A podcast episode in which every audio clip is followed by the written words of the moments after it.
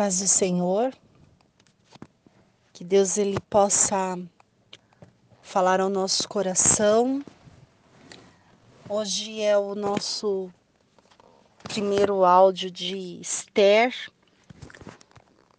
a, a nossa dupla de Esther é a irmã Everly, junto comigo, Alessandra.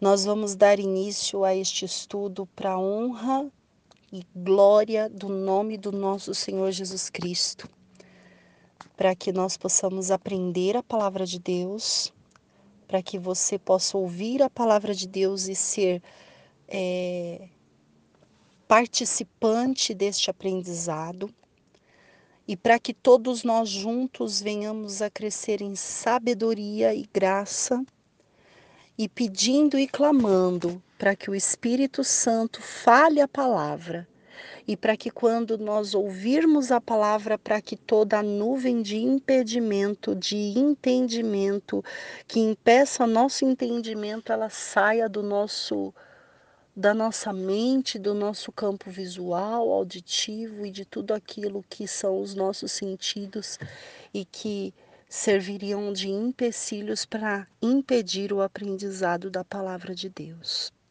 Então, que nós possamos, nós que falamos, receber a direção de Deus e você que está ouvindo, que está recebendo, que você possa receber a direção e o discernimento de Deus sobre cada uma dessas palavras, em nome do Senhor Jesus Cristo. Amém?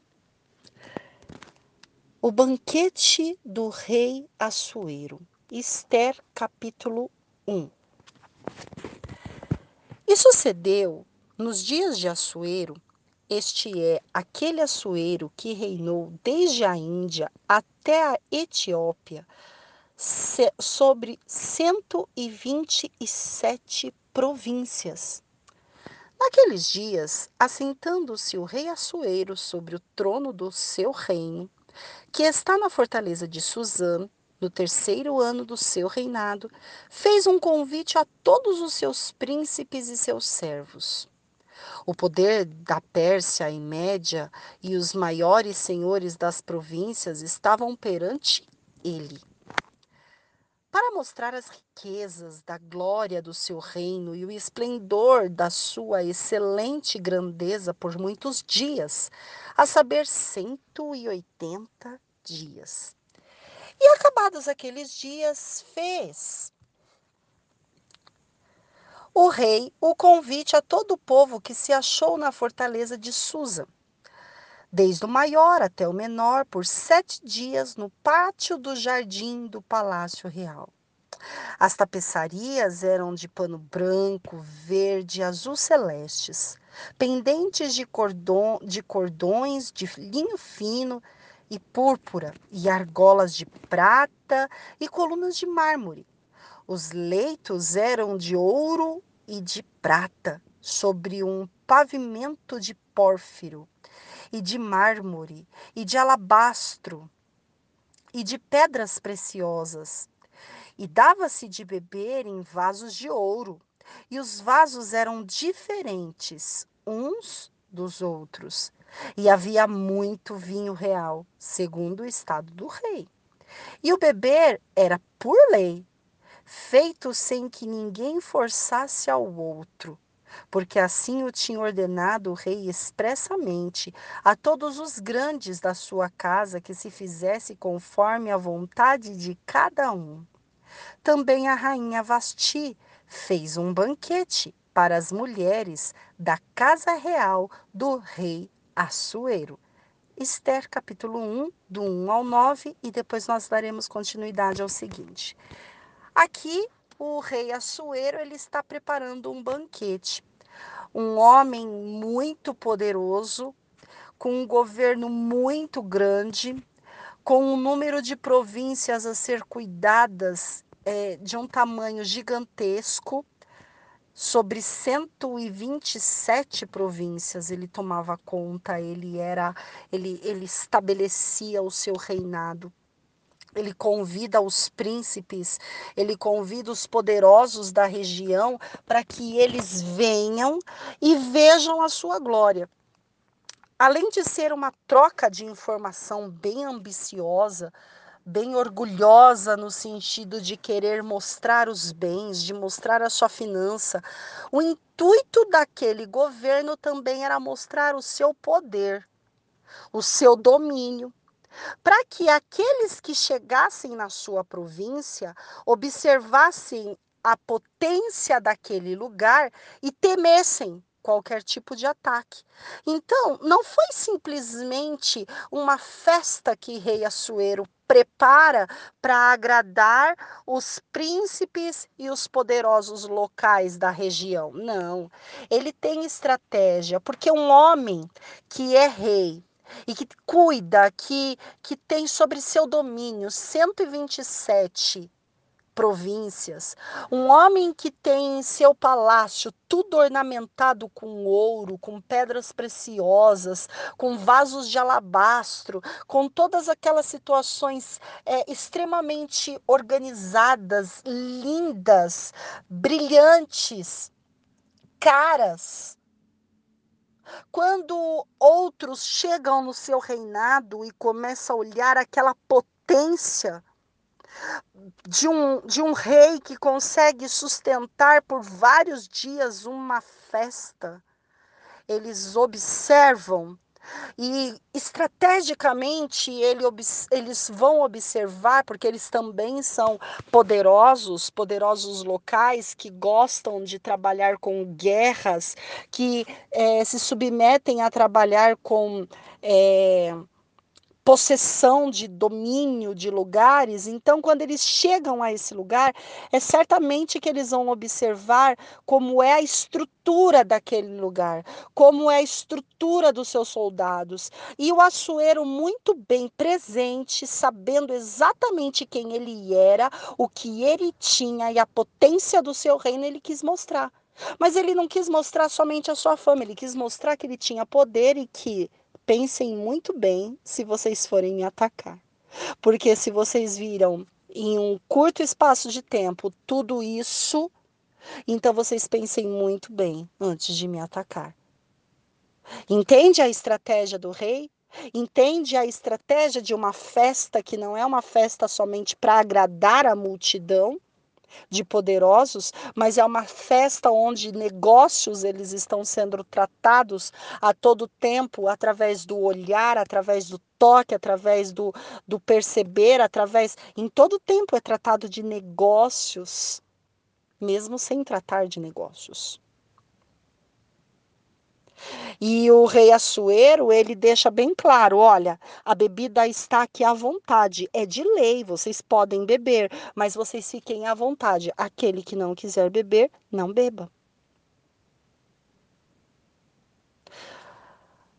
Lembro-me da passagem de Provérbios, capítulo 31, os primeiros versos em que a mãe do rei Lemuel fala assim: rei, Lemuel, não beba, porque a bebida ela foi feita somente para aquelas pessoas que são é, nécias, que estão loucas e que precisam esquecer da sua vida, esquecer daquilo, daqueles momentos.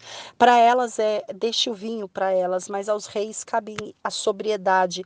E quando eu me deparo com o capítulo de, de Esther, em que o rei ele fala é de lei beber, mas vocês fiquem à vontade. Se vocês quiserem, vocês bebam. Se vocês não quiserem, vocês não bebam. Então ele já sabia sobre a importância de estar sóbrio para que houvesse uma percepção maior. Porque se um rei está embriagado, ele não vai conseguir perceber detalhes dos outros. E ali, o rei Assuero, enquanto eles analisavam a estrutura do reinado, certamente que o Assuero também observava cada um dos seus oponentes, ou cada um dos seus opositores, ou cada um que chegava à sua residência.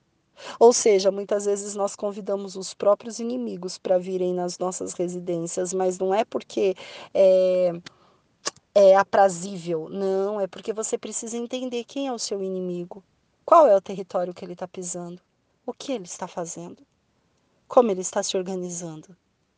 É uma estratégia. E o rei Assuero exatamente desenvolvia isso. E a rainha Vasti, esposa do Assuero, convida essas mesmas essas mulheres, né, que chegam ali junto, e elas se dirigem para uma festa reservada com a rainha Vasti. A rainha Vasti se recusa a ir ao banquete do rei. E ao sétimo dia, estando já o coração do rei alegre de vinho, olha como é triste quando o rei fica alegre de vinho, né? Mas o, o rei ficou alegre de vinho no sétimo dia, né? Quando ele abre para o povo. Quando ele abre para o povo, ele já não está mais sendo analisado pelos de fora agora ele já está com os de dentro. E com os de dentro, ele acabou ficando à vontade. E aí acabou bebendo. Porque é isso que o texto está dizendo, né? Olha, ele deu a festa para todos e quando chegou, é, e depois ele chamou somente aqueles que eram ali do Palácio Real para, durante sete dias, pra, no seu jardim do palácio, para que eles pudessem participar é, da, da festa. Então, nesses sete dias ele bebeu, porque agora ele já estava com os seus. Ele já estava com os de casa. Como ele estava com os de casa, ele ficou à vontade. Nisso que ele ficou à vontade, ele falou assim: Olha, mandou a Meumá. Vamos contar quantos? Ó, Meumá, Bistã, Arbona, Bigtã, Abigata, Zetar e Acarcas. Sete eunucos que serviam na presença do rei Assuero, que introduzissem na presença do rei a rainha Vasti, com a coroa real para mostrar aos povos e aos príncipes a sua formosura, porque era formosa vista. Porém, a rainha Vasti recusou-se a vir conforme a palavra do rei, pela mão dos eunucos, pelo que o rei muito se enfureceu e ardeu nele a sua ira. Então perguntou o rei aos sábios que entendiam dos tempos, por que assim se tratavam de negócios do rei na presença de todos os que sabiam a lei e o direito, e os mais chegados a eles eram Carcena, Setar, Admata, Tarsis, Meres, Marcena, Memucã, os sete príncipes das per, dos, das pers, dos persas e dos medos, que viam a face do rei e se assentavam nos primeiros no reino.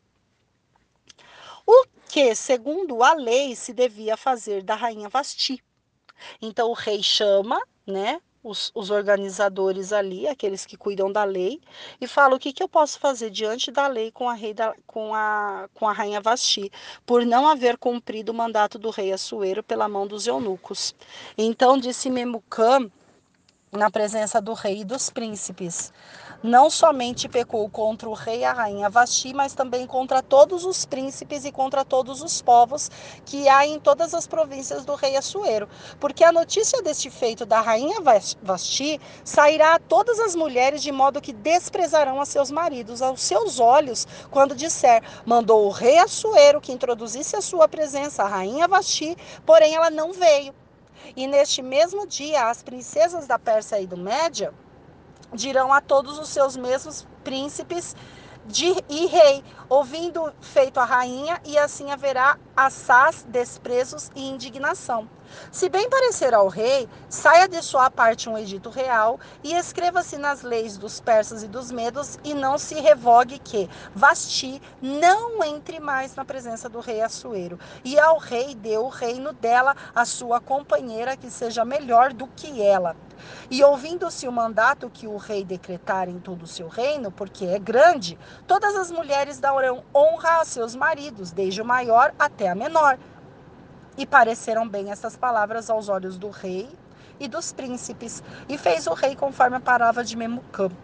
Então enviou cartas a todas as províncias do rei, a cada província segundo a sua escritura, e a cada povo segundo a sua língua, que cada homem fosse senhor de sua casa e que isso se publicasse em todos os povos conforme a língua de cada um. Esther capítulo 1, do 10 ao 22. Esse texto, essa segunda parte do texto também ela é perfeita para nós é, trazermos o entendimento de três situações. O rei estava alegre de vinho e nisso ele já ele já excede um pouco os seus sentidos. Um rei, ele precisa manter a sobriedade, principalmente quando ele está diante do povo. E nessa questão, a rainha está dando uma festa também. E ela está se achando poderosa naquela festa, porque ela também está apresentando tudo que ela conquistou do rei. E por ela ser formosa vista, por ela ser muito bonita e por ela já estar numa autoridade de rainha, ela se acha no direito de desrespeitar o seu marido, que é o rei. E nos dias de hoje acontece muito isso. Muitas mulheres, elas se acham no direito de desrespeitar os seus maridos pelo fato de já terem uma certa estrutura, uma certa situação. Agora vamos ampliar um pouquinho mais. A Igreja de Cristo se acha muitas vezes no direito de desrespeitar o rei em relação às ordens que ele dá para que se introduza à presença dele, desprezando o rei e fazendo com que haja um certo desconforto no corpo de Cristo. Vasti se recusa a ir. O rei encheu a bola dela, falou que ela era bonita, falou que era isso, que ela era aquilo, e ela não comparece, se rebela. E quando ele chama a rainha, ele fala assim: Olha, e venha com a tua coroa. Sabe, minhas amadas mulheres de Cristo, muitas vezes o tempo e a situação faz com que você deixe sua coroa de lado. Está na hora de você resgatar a sua coroa e ser a rainha desse lugar. Para que Deus ele possa usar a sua vida assim como nós vamos ver daqui a alguns dias o caso da rainha Esther. Uma mulher que deixa sua coroa de lado para atender, atender aos seus prazeres individuais, ela perde a presença dela diante do marido. Vamos ampliar? Quando a igreja deixa a sua coroa de lado, quando a, igreja de Cristo deixa o seu poder, quando a igreja de Cristo ela para de usar com audácia, com ousadia aquilo que o Pai designou para ela, ela não consegue entrar na presença do Rei. Para entrar na presença de Deus, você precisa colocar a sua coroa. O rei reúne as pessoas ali, os principais, aquele o grupo que organiza a parte legislativa ali daquela província, porque o rei ele cuida de muitas províncias. E eles orientam, olha, se o senhor deixar isso passar batido, o senhor é um homem poderoso, o Senhor é um homem que lida com várias situações. E quando essa notícia se espalhar, porque foi uma notícia geral, né? Todos ouviram que ela não queria entrar na presença do rei. Quando essa notícia chegar aos outros reinos, os maridos dessas esses homens de negócios aqui eles vão sofrer. Primeiro, porque as mulheres deles estão lá com a Vasti. E a Vasti, no meio delas, recusou vir ter com o Senhor. Se o Senhor não fizer nada, aquelas mulheres que estão ali reunidas com Vasti vão espalhar a notícia. Os homens também. Só que a, a diferença disso tudo é que na hora que eles estiverem juntos dentro de casa, essas mulheres não vão respeitar os seus maridos e ainda vão dizer assim: hum, se Vasti fez isso com o rei Assuero, por que, que eu não posso fazer isso com você? Tá vendo, rei? Vai gerar um problema grande. Então é melhor que o Senhor retire de vez a Vasti da tua presença. Elimine essa mulher de vez, porque ela não tem direitos de estar na tua presença. Ela perdeu o direito de estar na sua presença e se introduza uma nova pessoa para que para que o reinado possa andar com uma rainha de qualidade.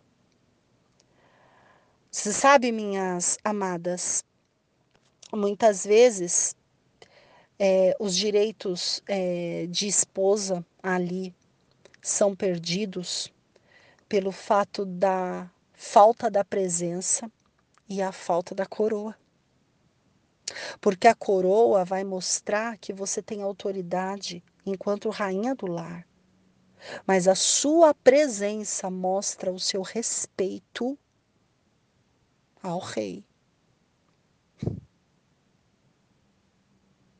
Aquele que deve assumir a sua casa. Ampliando, quando a igreja passa a agir por conta própria, esquece a sua coroa, deixa ela de lado. Seus pastores, sacerdotes, ministros. Começa a crescer o orgulho dentro do coração. E a coroa é deixada de lado. O rei não te aceita na presença dele de qualquer jeito. Se não tiver quem fique na brecha por você, o rei vai te expulsar da presença dele. Glória a Deus e aleluia. Se você tiver alguém que esteja na brecha, ou se você for a pessoa que está na brecha por alguém.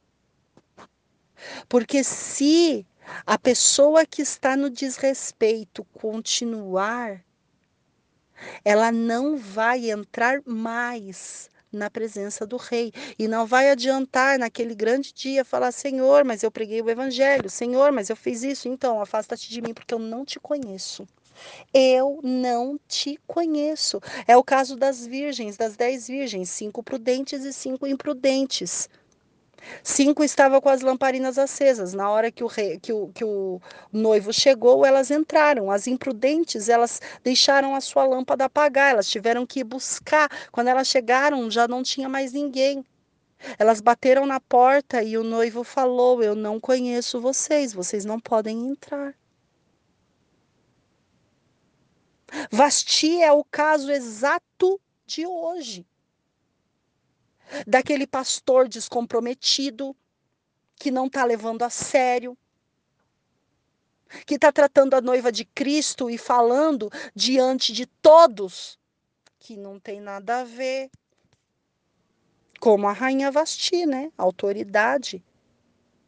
No meio de uma festa com mulheres, falando no meio de todas: não vou entrar na presença do rei não vou colocar minha coroa, porque estou mostrando a minha coroa para as minhas hóspedes, para as minhas convidadas, para as minhas sei lá o quê.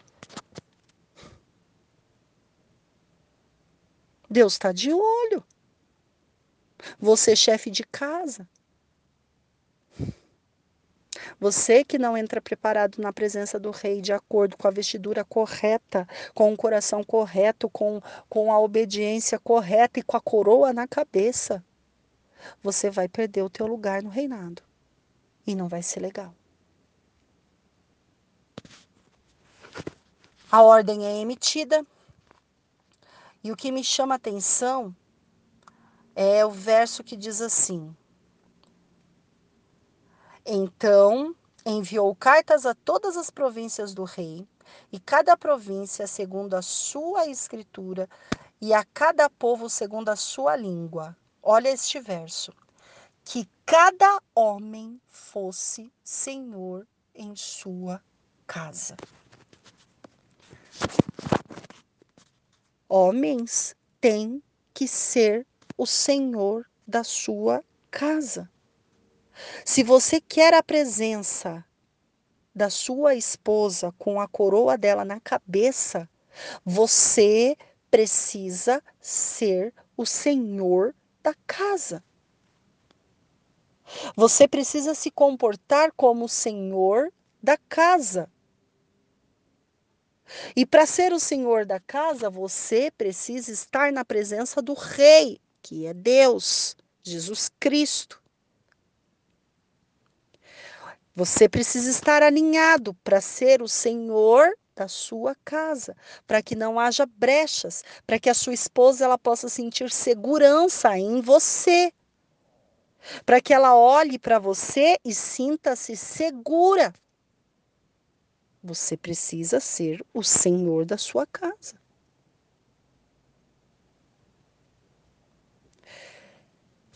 Que Deus ele possa continuar falando ao nosso coração que nós possamos ter os olhos bem abertos quando nós estivermos com as preparações para que nós possamos estar com as vestiduras certas em todos os momentos e com a coroa na nossa cabeça e a nossa coroa é Jesus Cristo, é a palavra de Deus, é a marca do sangue de Cristo na nossa vida.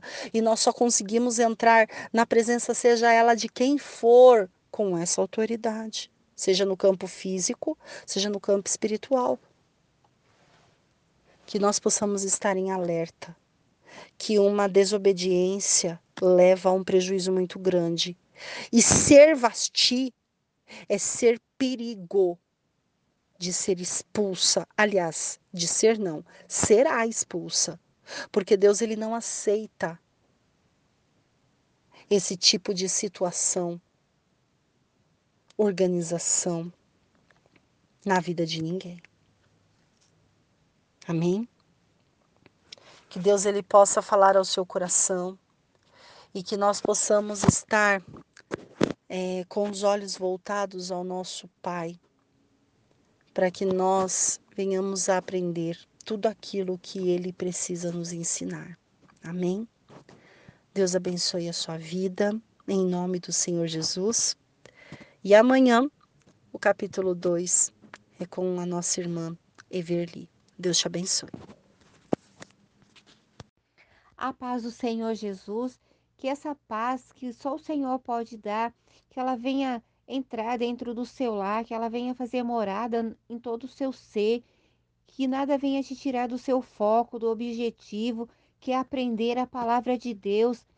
E essa é a minha oração nesta manhã, que o Espírito Santo de Deus venha nos guiar, nos dirigir, nos ensinar aquilo que Ele quer falar conosco neste momento. Eu peço no nome de Jesus. Amém? Eu vou estar lendo Esther capítulo 2, Assuero casa-se com Esté.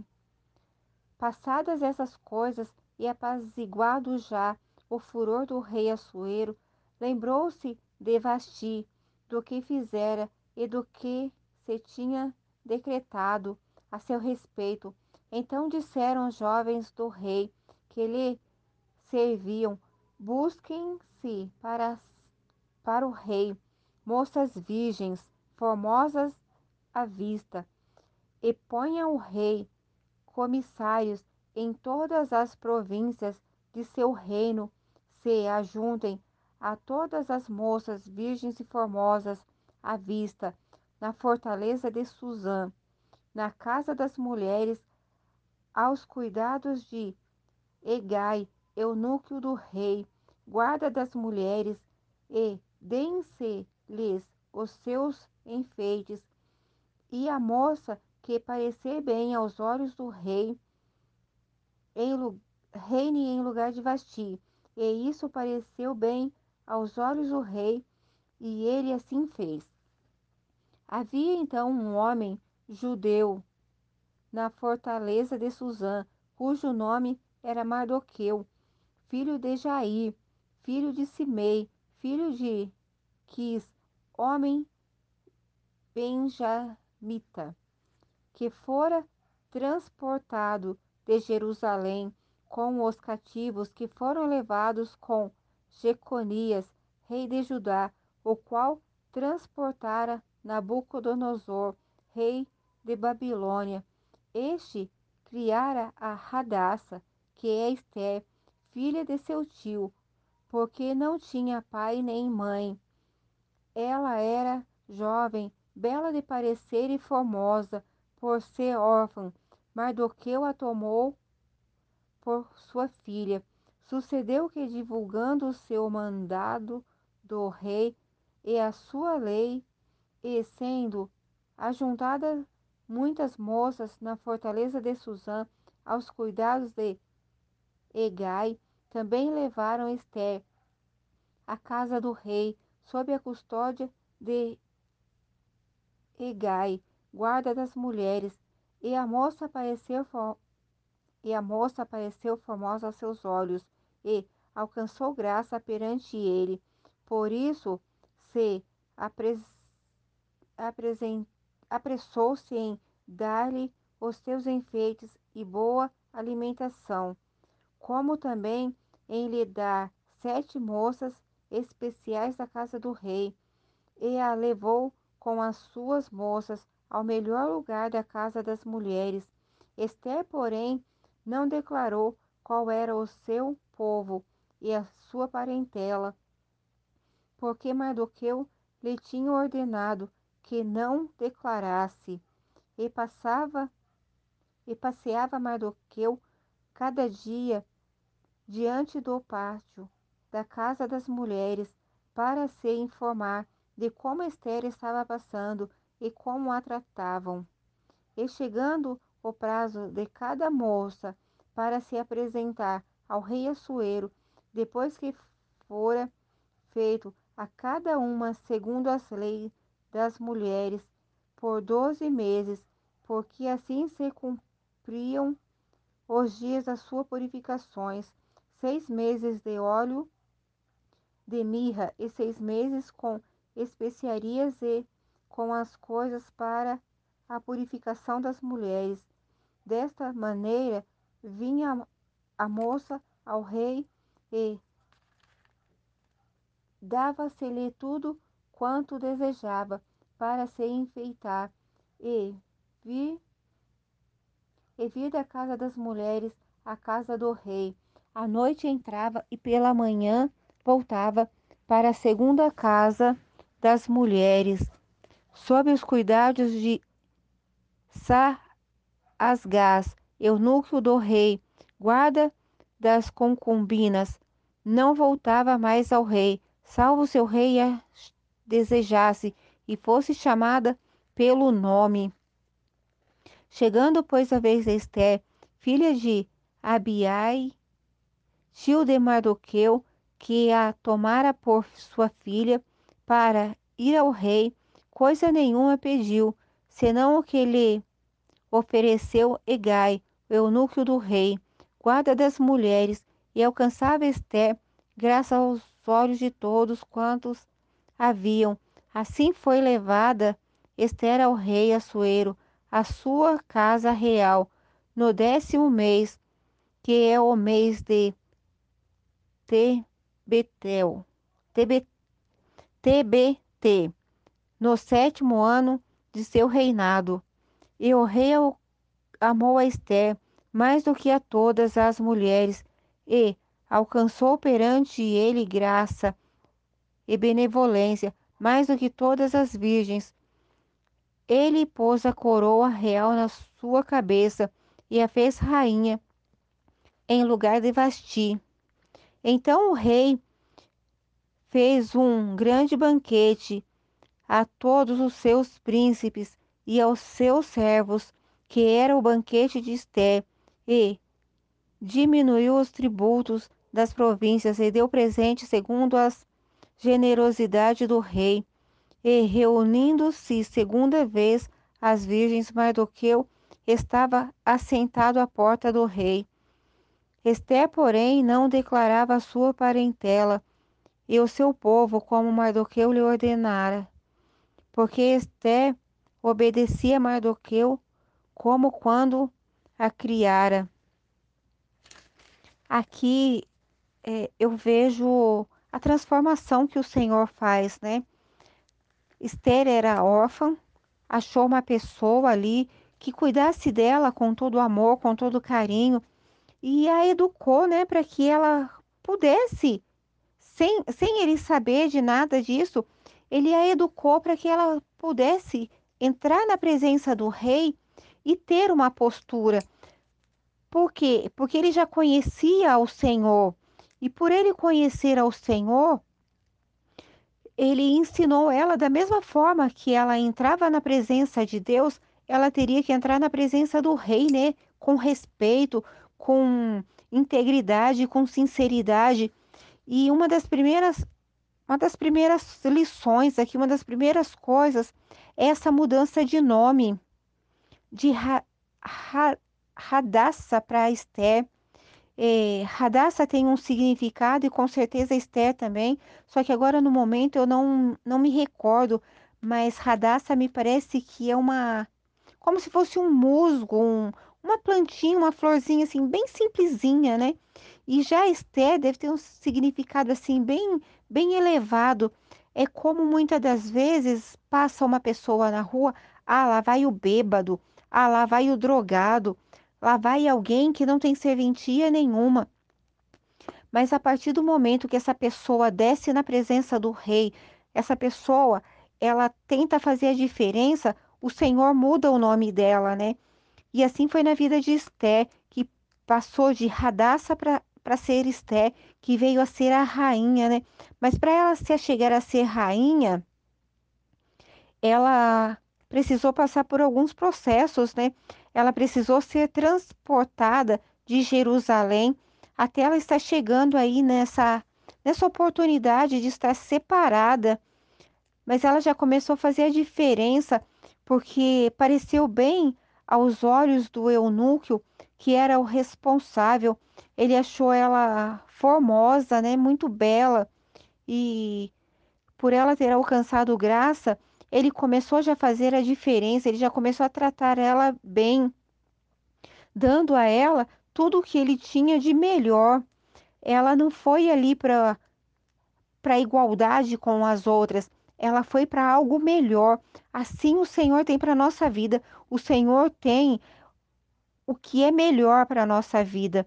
Então nós não podemos pegar qualquer coisa, nós precisamos estar focadas ali no que o Senhor tem, que é o melhor dessa terra. E além de ter o melhor para essa terra, ele tem infinitamente mais do que nós pensamos, né? Do que do que possa nos parecer aos nossos olhos aquilo que é bom, o Senhor tem dez vezes mais. E nós precisamos passar por essa purificação, né? É, sermos separados das coisas que nos corrompe, das coisas que nos suja, que nos contamina, né? Que aqui nós vemos que elas ficaram seis meses sendo purificadas com óleo de mirra e seis meses com especiarias. Então é essa separação, é, descendo esse óleo, esse azeite sobre as nossas vidas, que pode simbolizar o Espírito Santo, que pode simbolizar a palavra de Deus entrando na nossa vida para fazer toda a diferença, né? E as mulheres, essas virgens, quando elas entravam na presença do rei, elas passavam ali, elas deixavam ali de ser virgens, né? E começavam meio que, de uma certa forma, a ser uma concubina do rei. E ali elas eram levadas para um lugar e ficadas, ficavam entregues ao esquecimento. Já no caso de Esther, não. Ela fez a diferença no que ela entrou na presença do rei, Assuero. Ela fez a diferença porque Mardoqueu tinha instruído ela em todas as coisas e ela obedeceu. Tudo que Mardoqueu foi ensinando ela, ela foi aprendendo, ela foi guardando isso no coração dela, porque ela não contava de qual era o povo dela, ela não contava, não era que ela estava contando mentira ou sendo omissa, é porque era a vontade de Deus. E a partir do momento que ela obedeceu ali esse tio dela, esse parente Mardoqueu, que foi quem criou ela, o Senhor fez a diferença na vida dela, porque ela veio a ser rainha com um propósito que nós vamos ver lá na frente, né? E para que ela entrasse na presença do rei, ela não quis muita coisa, ela foi sábia, ela simplesmente usou os adereços que ofereceu o Egai, né, que seria o eunuco ali do rei, o que estava responsável pela por cuidar dela e por ela aceitar somente o que ele achou que ficaria melhor para ela, ela alcançava graça aos olhos de todos, porque era muito formosa ela, né? E o rei amou a Esther. As outras, nós não vemos falando que o rei as amou, o rei simplesmente as desejava. Esse desejo é uma coisa que simplesmente passa, né? Acaba, e perde a graça, porque como a Esther ela era, era formosa, era bonita, era reservada, era uma moça discreta, porque o, o nosso comportamento como servas do Senhor tem que ser para fazer a diferença, né? Nós não podemos estar de qualquer forma. Nós precisamos de manter a nossa integridade, a nossa sinceridade. Se nós queremos alcançar a coroa na nossa cabeça, não só a coroa como ela sendo ali rainha, mas a coroa que o Senhor Jesus nos prometeu lá para a glória, nós precisamos fazer essa diferença, né? Aí no 10, então o rei fez uma grande, um grande banquete. Olha, ela se sentou na mesa do rei, de uma criança órfã, sozinha, abandonada, que foi cuidada ali por, por esse parente. Ela se sentou na mesa do rei, ela comeu junto com o rei. Olha o privilégio, olha a situação, a, a diferença, né? A situação ali que ela passou para ela chegar até a se sentar na mesa do rei, comer com o rei, sendo ela a rainha. É, não é de qualquer forma, né? É uma diferença muito grande para a vida da pessoa e na vida da pessoa. Uh, e Mardoqueu, ele até então ele não sabia o que estava acontecendo com ela, ele não sabia que ela tinha sido coroada ali como rainha, né? E ele queria saber o que estava acontecendo com ela, mas não, pelo que, que o texto diz aqui, não tinha como ele saber muita coisa, né? Agora vou estar dando continuidade à, le à leitura. Mardoqueu e a conspiração contra o rei. Naqueles dias, assentando-se Mardoqueu à porta do rei, dos eunucos do reino, dos guardas à porta, Big, Bigita e Teres grandemente se indignaram e procuraram atentar contra a vida do rei Assuero. E veio isso ao conhecimento de Mardoqueu, que contou a rainha Esther. Então Esther contou ao rei, em nome de Mardoqueu, e houve investigação, e descobriu-se que era verdade. Então ambos foram pendurados numa forca, e o fato foi escrito nas crônicas perante o rei. É, aqui eles estavam conspirando, né, para acabar com a vida do rei. Só que nada que acontece é por acaso. Como Mardoqueu era conhecido da rainha Esther, aí ele passa a ficar sabendo dessa informação e ele passa essa informação para a rainha, que Esther que vai e comenta com o rei e através da vida desse Mardoqueu, também a vida do rei foi salva, né? Que também mais para frente tem um tem uma grande parte, né, que, que comenta, explica melhor essa parte que o rei foi salvo exatamente pela vida do Mardoqueu, né? E esse é o entendimento que o Senhor traz ao meu coração. Eu espero que, que tenha sido assim de de importância para a sua vida, essa revelação que venha fazer com que você venha frutificar, que você venha alcançar as bênçãos, né? É, em integridade, em sinceridade, sendo fiel às suas raízes, a sua integridade não pode sair da sua vida.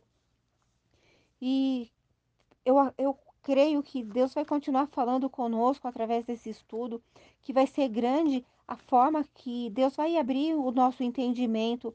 E eu agradeço a Deus por essa oportunidade, porque a partir do momento que nós estamos dispostos a aprender, o Senhor está disposto a ensinar e a nossa vida tem sido transformada. para a honra, para a glória do Senhor Jesus. Amém. Toda a honra, todo o louvor, que ele sempre cresça em nossas vidas, que nós venhamos tão somente diminuir, nos entregarmos cada vez mais. Eu agradeço essa oportunidade em nome de Jesus. Bom dia, paz do Senhor.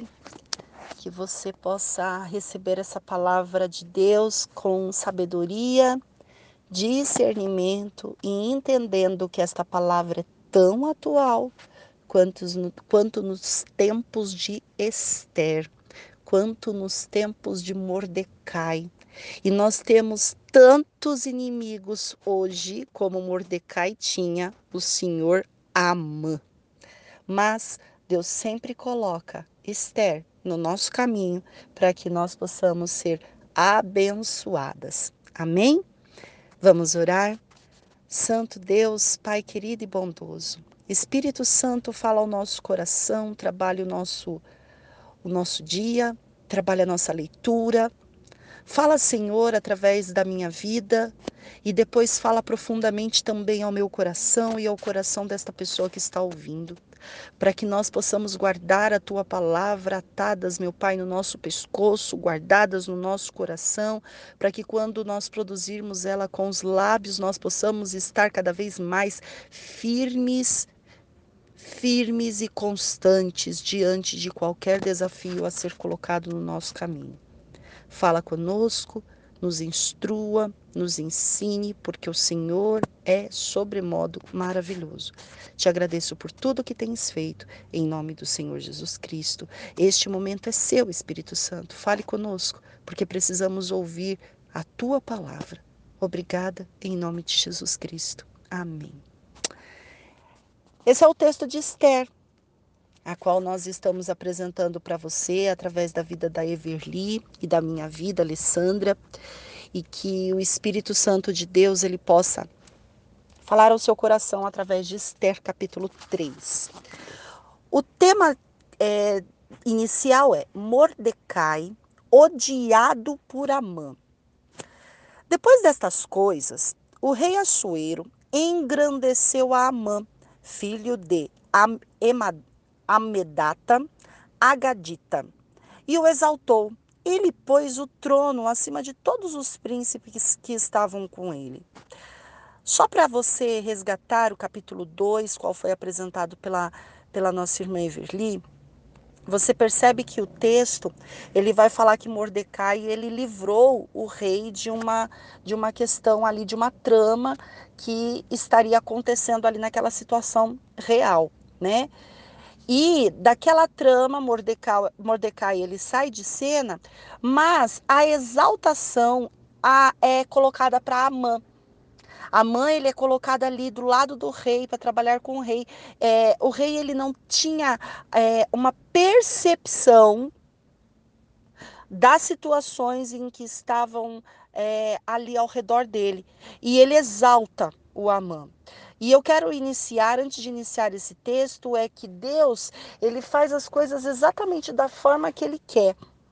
E muitas vezes ele vai mandar exaltar o nosso inimigo para que, que situações sejam colocadas em nosso caminhar, para que nós possamos ver a glória e a exaltação do nome de Jesus Cristo acontecendo. Então, não se assuste quando o seu inimigo for exaltado. Ele está sendo exaltado para ser triturado e cair. Nós vamos estudar agora esta, essa história. Vou iniciar a leitura novamente. Depois dessas coisas, o rei Assuero engrandeceu Amã, o filho de Amedata Agadita, e o exaltou e lhe pôs o trono acima de todos os príncipes que estavam com ele. Todos os servos do rei que estavam à porta do rei se inclinavam e se prostravam perante Amã, porque assim tinha ordenado o rei a respeito dele. Mordecai, porém, não se inclinava, nem se prostrava. Então os servos do rei, que estavam à porta do rei, disseram a Mordecai: Por que transgrides a ordem, as ordens do rei? Sucedeu, pois, que, dizendo-lhes eles isto, dia após dia, e não lhe dando ele ouvidos, o fizeram saber a Amã, para ver se as palavras de Mordecai se manteriam de pé, porque ele lhes tinha declarado que era judeu. Vendo, pois, Amã que Mordecai não se inclinava nem se prostrava diante dele, encheu-se de furor. Porém, teve como pouco nos seus propósitos o atentar apenas contra Mordecai, porque ele havia declarado de que o povo de Mordecai, por isso, procurou Amã destruir todos os judeus, povo de Mordecai, que havia em todo o reino de Assuero. Neste primeiro texto, Amã ele é exaltado e ele espera que todos que estão ali naquela província se prostem diante das é, organizações abusivas que a mãe ele está fazendo ali, que ele está proporcionando para aquelas pessoas. A mãe ele se coloca como é, uma superioridade e abuso de poder em relação a tudo que estava acontecendo. Porém, Amã, ele sabe que Mordecai é uma pedra no seu sapato exatamente porque ele obedece ao Senhor Deus dos exércitos e ele não infringe as leis celestiais. E ele está infringindo as leis terrenas, a quais são é, instituídas por Amã. Mas Mordecai, ele se mantém firme. E Mordecai se mantendo firme faz com que os judeus comecem a observar as atitudes de Mordecai e isso seria um problema para Amã. Porque se todos começassem a se comportar como Amã, como Mordecai, Amã teria problema. Então Amã fixa os olhos em Mordecai e o alvo de Amã é destruir Mordecai e agora, por consequência, destruir todos os judeus, porque aquele grupo estava sendo um prejuízo para o desempenho de superioridade e autoridade diante do rei. É, hoje, nos dias de hoje, acontecem a mesma coisa. Você vê muitas, muitas autoridades é, exercendo abuso de poder por conta daquela pessoa que é cristã, que é evangélica e quer manter os seus princípios bíblicos. E muitas vezes a pessoa nem é cristã, é, aliás, não é evangélica, ela de, dependendo, ela tem uma, uma certa. É, ela tem outro tipo de religião, ou seja, catolicismo, por exemplo, mas ela segue os princípios bíblicos e ela segue os princípios da, das ordenanças de Deus. Ela tem caráter, ela tem integridade. E por ela ter caráter e integridade, ela é massacrada diante daquele que quer exercer um poder abusivo para que ela seja corrompida. E Mordecai, ele se mantinha firme. Ele se mantinha firme. Ele não se prostrava. Ele não se ele não se assumia em relação às ordenanças abusivas e contraditórias à palavra de Deus que a mãe estava estabelecendo no reino de Assuero para que é, suas é, orgias e suas legalidades fossem aceitas. E Amã, e Amã, ele exercia esse abuso de poder e Mordecai, ele estava ciente e direcionado muito bem por Deus para não cumprir aqueles determinados, aqueles fatores legais. E aí nós esbarramos nas leis, né? Hoje, porque uma infração legal ela gera inúmeros casos é, em consequências administrativas, em, em, consequências judiciais, a qual é, vai colocar o abuso de poder, mas muitas vezes aquele que sofreu abuso de poder ele é colocado de escanteio, por quê? Porque o outro está sobre uma é, guarda legal no sentido de autoridade suprema em relação ao, ao outro. Mas, assim como Mardoqueu foi honrado por Deus por confiar única e exclusivamente em Deus, os pequenos de hoje também acontece a mesma coisa, a mesma situação. Aqueles que procuram a Deus como refúgio e fortaleza, aqueles que procuram Jesus como seu advogado, aquele que busca no Espírito Santo as orientações legais, mediante a graça de Deus, essa pessoa é bem-sucedida, não importa se for preparadas situações inúmeras por certos amãs, Mordecai sempre será vitorioso, porque Mordecai sempre estará na presença do nosso Deus. E o povo judeu, com certeza, vence as situações. Por quê? Porque os amãs de hoje, eles, eles querem destruir toda a sincronia que fortalece o reino de Deus. E tudo aquilo que fortalece o reino de Deus é prejuízo para o reino das trevas. Então, o reino das trevas precisa enfraquecer o reino de Deus. E para enfraquecer o reino de Deus, ele escolhe sempre um para enfraquecer a todos. Por quê? Porque eu enfraquecendo um, que é aquele que está à frente, eu consigo enfraquecer a todos e silenciar a todos. Mas Deus, ele fortalece todos os mardoqueus. Ele fortalece. E o texto ele diz que é, a informação chega para a mãe e a mãe fica furioso com isso. E a mãe vai pedir provas para Mardoqueu e começa a enfrentar Mardoqueu, porque ele está vendo que dia após dia Mardoqueu não se rende. E a mãe vai enfrentar Mardoqueu. E conforme a mãe vai enfrentando Mardoqueu, Mardoqueu ele se mantém na mesma posição.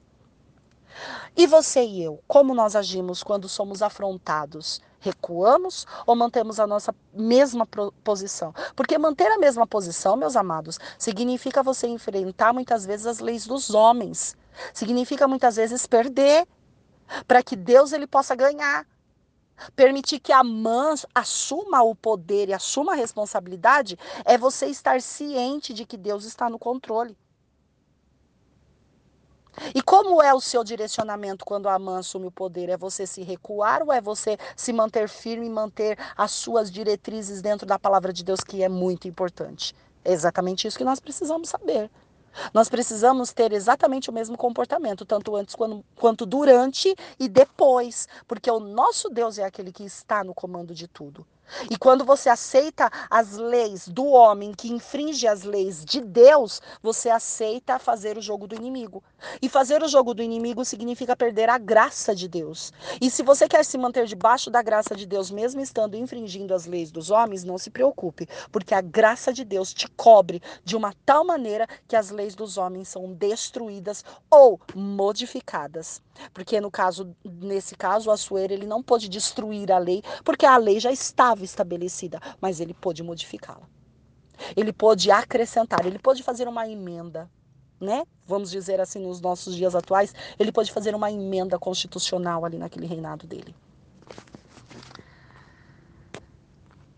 É, Amã pretende matar todos os judeus. No primeiro mês, que, o mês de, que é o mês de Nissan, do ano do décimo do rei Assuero, se lançou o Pur, isto é, sorte esperante Amã, dia a dia, mês a mês, até o duodécimo, que é o mês de Adar. Então disse Amã ao rei Assuero, existe espalhado, disperso entre o povo, em todas as províncias do teu reino, um povo cujas leis são diferentes das leis de todos os povos os que cumprem as, as do rei, pelo que não convém ao rei tolerá-las. Se bem tolerá-lo, se bem parecer ao rei, decrete-se que sejam mortos, e nas próprias mãos dos que executam a obra, eu pesarei dez mil talentos de prata para que entrem nos tesouros do rei. Então o rei tirou da mão o seu anel, deu a Amã, o filho de Amedata Gadita, adversário dos judeus, e lhe disse: Esta prata seja tua, como também esse povo, para fazeres dele o que melhor for ao teu agrado. Agora é do versículo 7 ao 11 que eu li no capítulo 3. Bom, essa é uma questão aqui, olha, de, é, de boa lábia, né? Comunicação. Bom, o, o Amã, ele não chega diante do, do rei Assuero dizendo que era o povo judeu. Ele não chega diante do rei Assuero dizendo que era Mardoqueu. Ele chega do, diante do rei Assuero com sutilezas de palavras e um processo de negociação que muito atraiu ao rei. E abordando as questões dos prejuízos a qual o rei estaria enfrentando diante da situação de existir uma segunda lei que infringe as leis do reinado de Assuero. Olha só como o ser humano ele consegue ser astuto A palavra de Deus diz, né, que os filhos das trevas, eles são mais ágeis que os filhos da luz. E quando Jesus ele se refere a esse versículo, ele não se refere a esse versículo como uma questão de falando, poxa, os filhos das trevas. Não, ele assume esse versículo, ele fala esse versículo como um despertar para nós, falando assim, olha, enquanto vocês só pensam nesse mundinho de vocês, o mundo das trevas, eles estão estudando de uma forma tão intensa que eles estão indo na frente de vocês e vocês não estão conseguindo alcançar. Então vocês têm, têm que despertar, meu povo. Porque enquanto vocês ficam no mundinho de vocês pensando que é somente este mundinho aqui, o mundo das trevas, eles estão agindo em todas as áreas e setor com tanta agilidade e sutileza que eles estão vencendo. Portanto, vocês precisam aprender a ser prudentes como a serpente. Nossa, porque se você parar para analisar esse texto, sede prudentes como a serpente, a serpente foi a inimiga do homem lá atrás. A serpente ela foi aquela que, que Deus falou: olha, o homem vai pisar a serpente. Mas a palavra também está dizendo: seja prudente como ela. Poxa, acorda, gente. Não é para você seguir a serpente. Não é para você ser uma serpente. Mas você precisa observar como é que uma serpente anda. Silenciosamente rasteiramente, observando, pronta para atacar, não é isso? Ela é prudente para analisar a sua presa. E os cristãos, como nós estamos? Hum? Porque Amã, com muita sutileza, ele apresentou os prejuízos para o rei Assuero, não deu nome a bois, e o rei Assuero entregou o poder na mão de Amã, para ele fazer o que ele quisesse com o tal povo que estava infringindo as regras e as leis daquele reinado. E aí? Como é que fica isso? Eles estão à frente porque eles usam de astúcia. E nós? Nós precisamos começar a acordar diante dessas situações, amados. Porque se eles colocam o povo de Deus no prejuízo, nós também precisamos aprender a colocar o reino do inferno no prejuízo. Sabe? Estabelecer o, o inferno como um decreto de prejuízo para que todas as situações elas sejam colocadas diante de, de Deus para que haja um estabelecimento de todas as, as situações. Amém? Precisamos ser mais ágeis em relação a, a tudo que é feito ao longo dos nossos dias. O rei decreta a morte dos judeus. E o rei decreta a morte dos judeus sem saber do que estava acontecendo. Entende isso? O rei decreta a morte dos judeus sem ele saber do que estava acontecendo. Sem ele ter noção das coisas que estavam se se seguindo ali naquelas diretrizes. Exatamente isso que acontece. É por isso que nós precisamos ser muito bem alinhados e ajustados diante da presença de Deus e diante da palavra dele, para que nós não venhamos a ajudar esses prejuízos que estão constantemente acontecendo. Chamaram, pois, os secretários do rei no dia 13 do primeiro mês e segundo, ordenou Amã, tudo se escreveu aos sátrapas do rei, aos governadores de todas as províncias e aos príncipes de cada povo.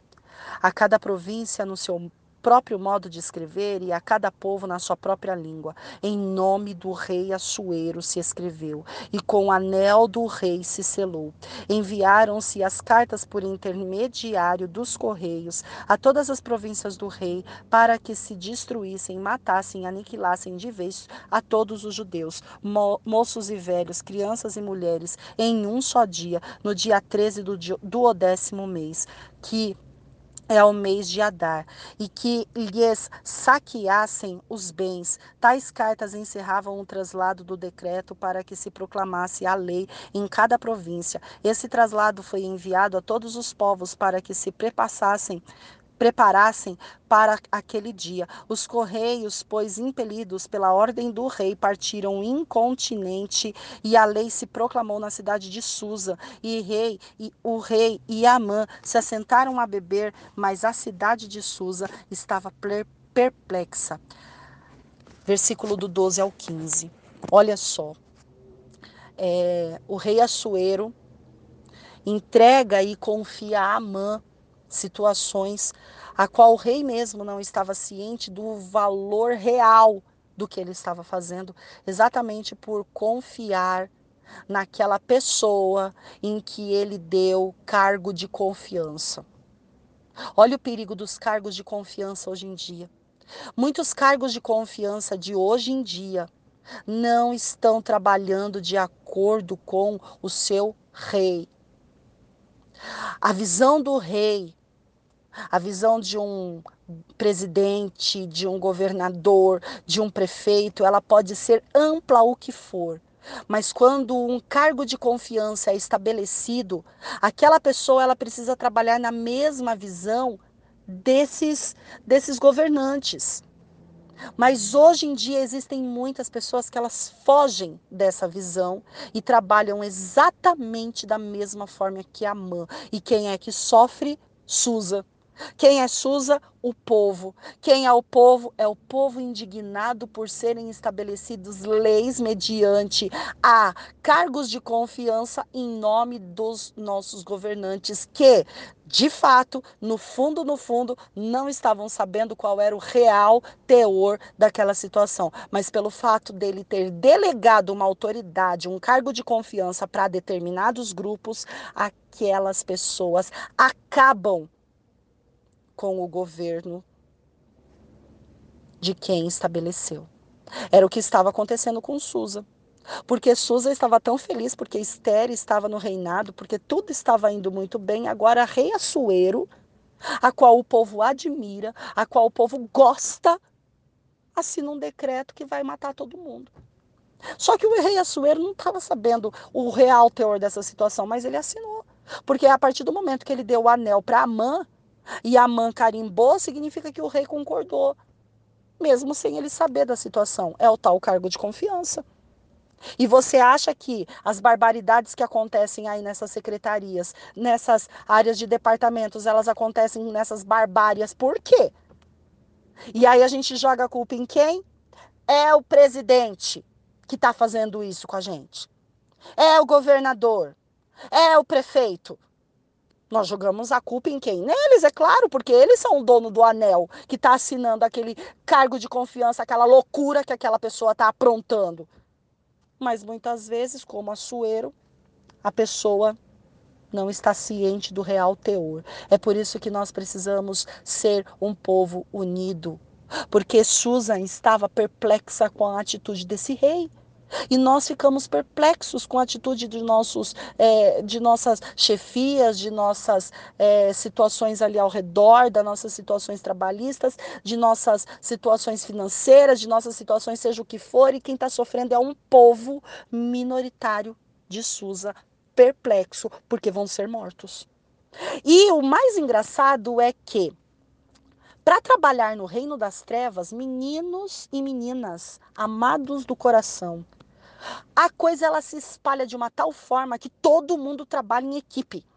Olha, trabalhou rei em equipe, trabalhou governo em equipe, trabalhou correio em equipe, entregador em equipe, e a lei se propagou de uma tal forma que a Amã se sentiu todo satisfeito. Olha só, exatamente dentro dessa situação. É exatamente isso que acontece nos dias de hoje. Por isso que as trevas elas andam com muita agilidade, com muita agilidade, com demasiada agilidade. Por quê? Porque o reino das trevas precisa vencer o tempo todo, a qualquer custa. E como é que nós ficamos? E nós? Nós conseguimos movimentar um grande número de pessoas para agir em favor do reino da luz? Nós precisamos, nós precisamos. E isso acontece? Acontece. Vou te dizer que acontece. Porque o povo tem despertado, gente. O povo de Deus ele tem despertado de uma tal forma, de uma tal forma que eles têm avançado e eles têm avançado em número, gênero e grau. Porque Deus está despertando. Mas mas ainda é um pouco lento.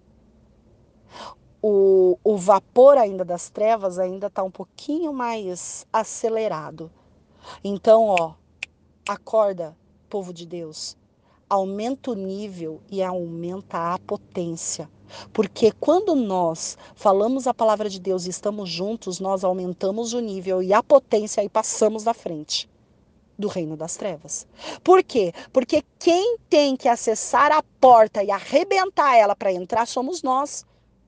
Porque a, a, palavra de Deus diz que as portas do inferno, as portas não vão resistir. Nós temos que resgatar almas. É exatamente por isso que você está recebendo esses áudios. Para você ter conhecimento da palavra de Deus e saber que o que acontece hoje, nos nossos dias, aconteceu no tempo de Esther. Para você entender que a Bíblia é tão atual hoje quanto era antigamente. Para você entender que o seu problema de hoje é igual de antes. Então a resposta de hoje, sua resposta, está na Bíblia igual estava antes. Porque se você se consegue se colocar em inúmeras situações que a Bíblia te apresenta, significa que a resposta também te apresenta na Bíblia. Amém? Que Deus ele possa falar mais ao seu coração. Que Deus ele possa ampliar o seu grau de conhecimento e estudo. E vamos aguardar ansiosos para amanhã, Esther capítulo 4 com a nossa irmã Everly. Que Deus possa abençoar a sua vida em nome de Jesus. A paz do Senhor Jesus. Hoje eu vou estar lendo Esther 4. Que o Espírito Santo de Deus venha falar conosco neste momento que Ele venha nos direcionar naquilo que, que é importante nessa, nessa leitura, né, para o nosso dia de hoje, para esse momento, que Ele venha falar no profundo do nosso coração, que Ele venha estar mudando o nosso cativeiro, que Ele venha nos dar direcionamento, que Ele venha nos dar crescimento, que nós possamos estar sempre em unidade, orando um pelos outros, clamando, buscando a presença do Senhor, crescendo na graça, no conhecimento, na sabedoria, que o amor dele venha reinar nos nossos corações, que nós venhamos a diminuir na presença de Deus, porque a ele toda a honra, toda a glória. Essa é a minha simples oração neste momento, mas que é no nome do Senhor Jesus, que tem poder.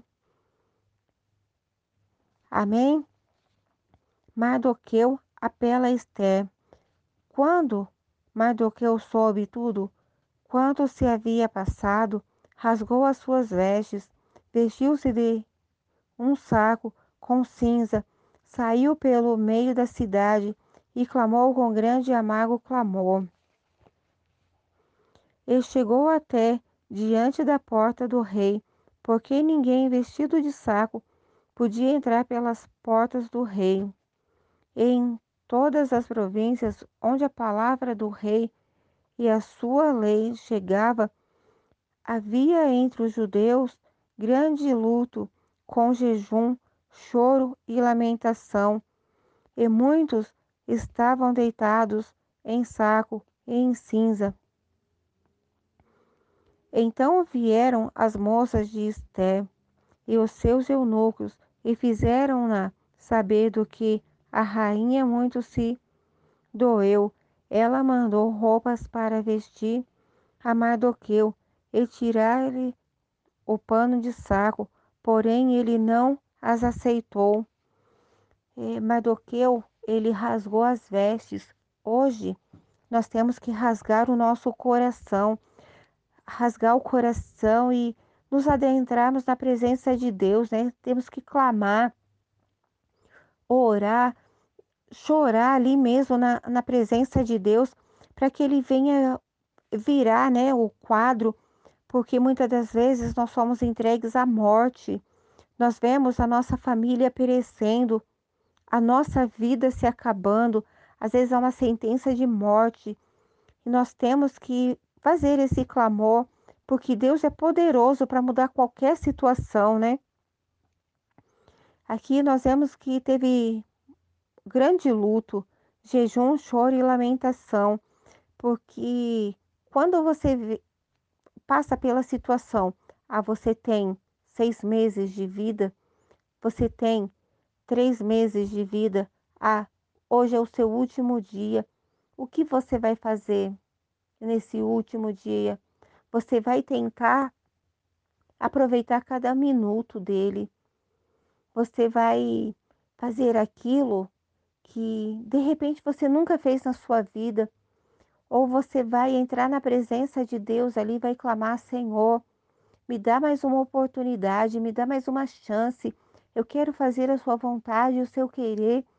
Ser comigo, Senhor. E o Senhor entra ali com a provisão, ele te dá mais tempo de vida, né? Porque às vezes esse decreto que são seus últimos dias de vida não foram da vontade do Senhor, como aqui nesse caso era a vontade do inimigo, né?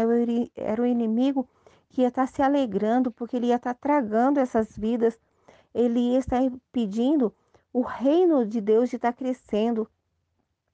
Por isso que o Senhor, ele ouviu né, essa oração, ele clamou, porque lá no, mais para frente nós vamos ver a grande vitória, né? E quando nós vemos aqui que a rainha mandou levar roupas para Mardoqueu, eu vejo como ela tentando é, tirar ele desse foco, desse alvo que ele tinha, porque ele queria chamar a atenção, ele queria fazer com que o rei soubesse. Aqui também o rei ele pode estar representando nosso Deus, né? Porque como ele estava com o pano de saco, isso simboliza quebrantamento, é jejum, é consagração. E ele estava querendo que algo fosse feito, né? E ele estava buscando este algo, chamar a atenção. Assim nós temos que chamar a atenção do Senhor. O que você está fazendo para chamar a atenção do Senhor? Faz aquilo que ninguém está fazendo. Ame o seu próximo, ajude o seu próximo, faça da alegria do seu irmão a sua alegria também e o sofrimento dele também o seu. Mas se ele estiver sofrendo, não se alegre com o sofrimento dele. A não ser que seja essa alegria, é porque você sabe que o sofrimento dele vai passar, porque você está orando por ele, você está intercedendo. Então Esther chamou Ardaque, um dos eunucos do rei, que esse tinha posto para servi-la, e deu-lhe ordens para ir a Mardoqueu, para saber que era aquilo e por quê. E indo Ardaque até Mardoqueu na praça da cidade que estava diante da porta do rei, Mardoqueu lhe fez saber tudo quanto lhe tinha sucedido, como também a oferta de prata que Amã dissera que daria para os tesouros do rei pelos judeus para destruir.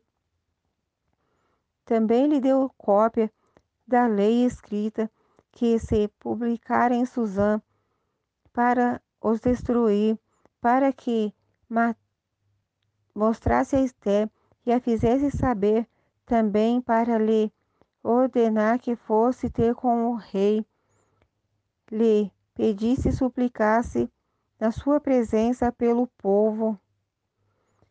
E aqui nós vemos claramente Amã tentando até pagar, né, para que acontecesse todo esse mal com, com os judeus, para realmente né, impedir o plano de Deus na vida dessas pessoas, porque era um plano tão lindo aqui que o Senhor já tinha projetado, né? Se não fosse esse livramento, hoje eu e você não teríamos esse privilégio de poder também nos adentrarmos na presença de Deus, né? Porque os judeus estavam entregues ali à morte, então acabaria a vida deles, e com a vida deles acabaria acabando a vida deles, acabaria o, o projeto do Senhor, né? Mas o inimigo, ele sempre se engana, porque quando ele acha que ele está ganhando, na verdade, ele está é, perdendo cada vez mais, porque quanto mais ele bota lenha na fogueira, mais o povo clama, mais o povo busca, mais o povo se une. E quando o povo se une, Deus derrama a bênção, Deus manda a vitória, né? Veio, pois, a, ataque e fez saber a Esther as palavras de Mardoqueu. Então falou Esther a Adaque, mandando-o dizer a Mardoqueu: Todos os servos do rei e o povo das províncias do rei bem sabem que todo homem ou mulher que chegar ao rei no pátio interior sem ser chamado, não há senão uma sentença, a de morte, salvo se o rei estender para ele os cedros de ouro, para que viva, e eu nesses trinta dias não tenho sido chamada para ir ao rei.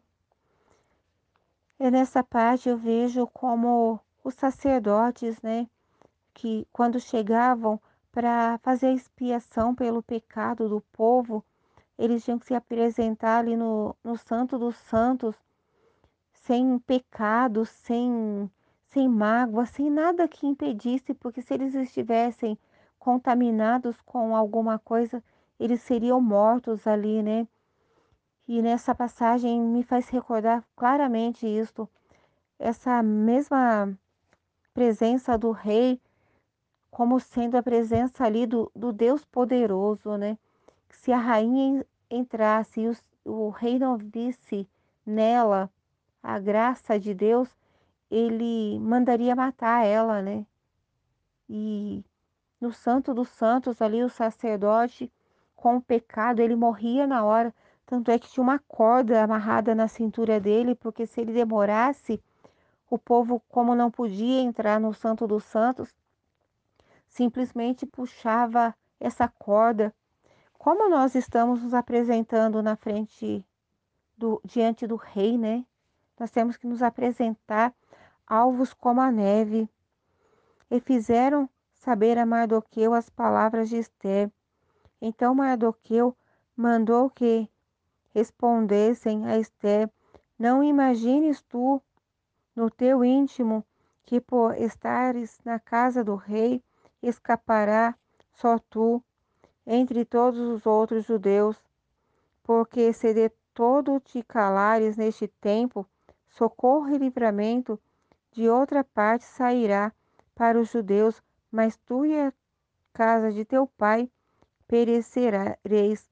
E quem sabe se para tal tempo como este chegaste até o reino. Nós vemos que não foi à toa não foi em vão essa esse chamado da Esté para simplesmente ser rainha, para ficar ali dentro do palácio, para ser salva a vida dela.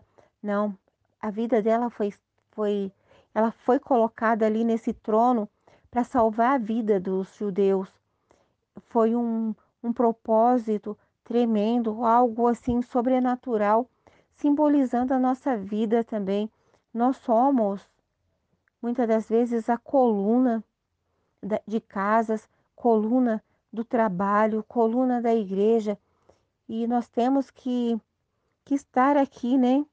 Sempre é, intercedendo, clamando, buscando, jejuando, orando, fazendo a diferença para quando for se apresentar ali, né?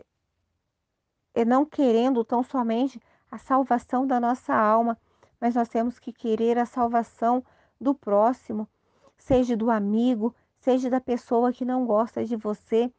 Você tem que estar orando por ela, porque você vai amontoar brasa sobre a sua cabeça quando você orar pela pessoa que te persegue, pela pessoa que não gosta de você, né?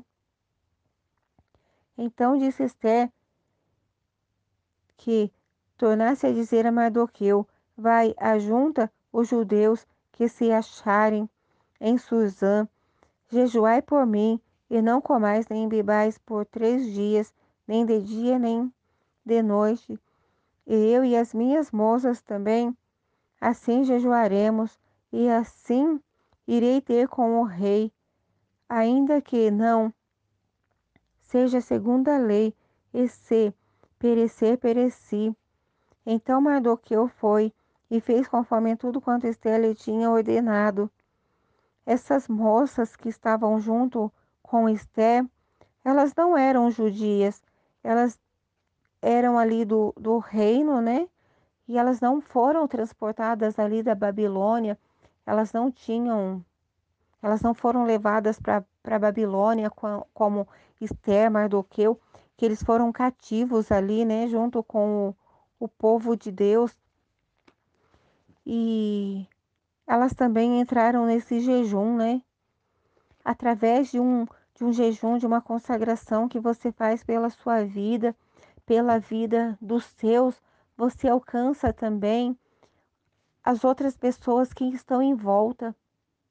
As pessoas que o Senhor muitas das vezes já põe do nosso lado para elas serem alcançadas através do nosso testemunho, através daquilo que o Senhor tem feito na nossa vida, essas pessoas elas acabam vendo a presença de Deus e elas querem também fazer essa diferença, né? E essas moças ao elas entrarem aqui, elas conseguiram ajudar também esse processo, porque elas se fortificaram, né? A carne poderia estar fraca, porque ficar três dias e três noites sem comer não deve ser fácil. Eu, pessoalmente, eu não aguentaria ficar esse tempo todo. Eu iria passar muito mal. E eles ficaram, né? E o Senhor, ele entrou com a provisão, o Senhor entrou com a bênção, com a vitória. E com certeza, de alguma forma, essas moças também foram abençoadas. Quando o Senhor, ele usa uma pessoa para estar tá fazendo um algo, eh, seja pregando uma palavra, entregando um simples eh, o Senhor te ama, o Senhor é contigo. Essas palavras elas vão entrando e tem um poder tão grande, porque é pelo pelo sangue de Jesus, né, ali da cruz do Calvário, como Jesus morreu por todos, vai alcançando essas pessoas que estão assim ao seu lado, que estão vizinhos, eh, pessoas que estão observando as nossas vidas. E muitas das vezes nós somos salvos por, pela oração de outras pessoas e nós temos que procurar fazer o mesmo, né? Nós temos que ter a gratidão, nós temos que crescer nesse conhecimento eh, em amor. Aqui é muito amor derramado nessa nessa união, nessa unidade, nesse projeto, porque ninguém, nada acontece por acaso. Você que está ouvindo esse áudio, você não está ouvindo por acaso. Não só esse, mas todos os outros, né? Os outros textos que já foram lidos, os outros livros. Em cada versículo, em cada um, um simples Jesus te ama é um poder muito grande. E eu sinto que o Senhor tem, tem, tem colocado esse projeto né, no coração da Alessandra. Nós temos sido participantes, então, junto com ela. Então, quando ela for abençoada, nós vamos ser também abençoadas, porque a alegria da nossa irmã é a nossa alegria. A tristeza dela também é a nossa tristeza, mas essa tristeza na presença de Deus, ela vai saltar de alegria. Amém? É, essas são as palavras que o Senhor colocou no meu coração neste momento e que o Senhor possa falar mais com você. Esse texto é um texto muito rico, dá para ser interpretado de várias maneiras, mas Cada vez que a gente lê, o Senhor fala de uma maneira, né? Seja essa passagem, qualquer outra. E nós temos que, que pôr em prática, né? Amém? Que o Senhor abençoe a sua vida, que o Senhor abençoe o seu dia, que venha a ser dias de derramamento na presença do Senhor, porque lá na frente nós vamos ter dias de júbilo, de alegria. Hoje nós podemos estar chorando, mas amanhã a vitória vem, a alegria vem. Amém? Que a paz do Senhor reine dentro da sua vida, em todo o seu ser.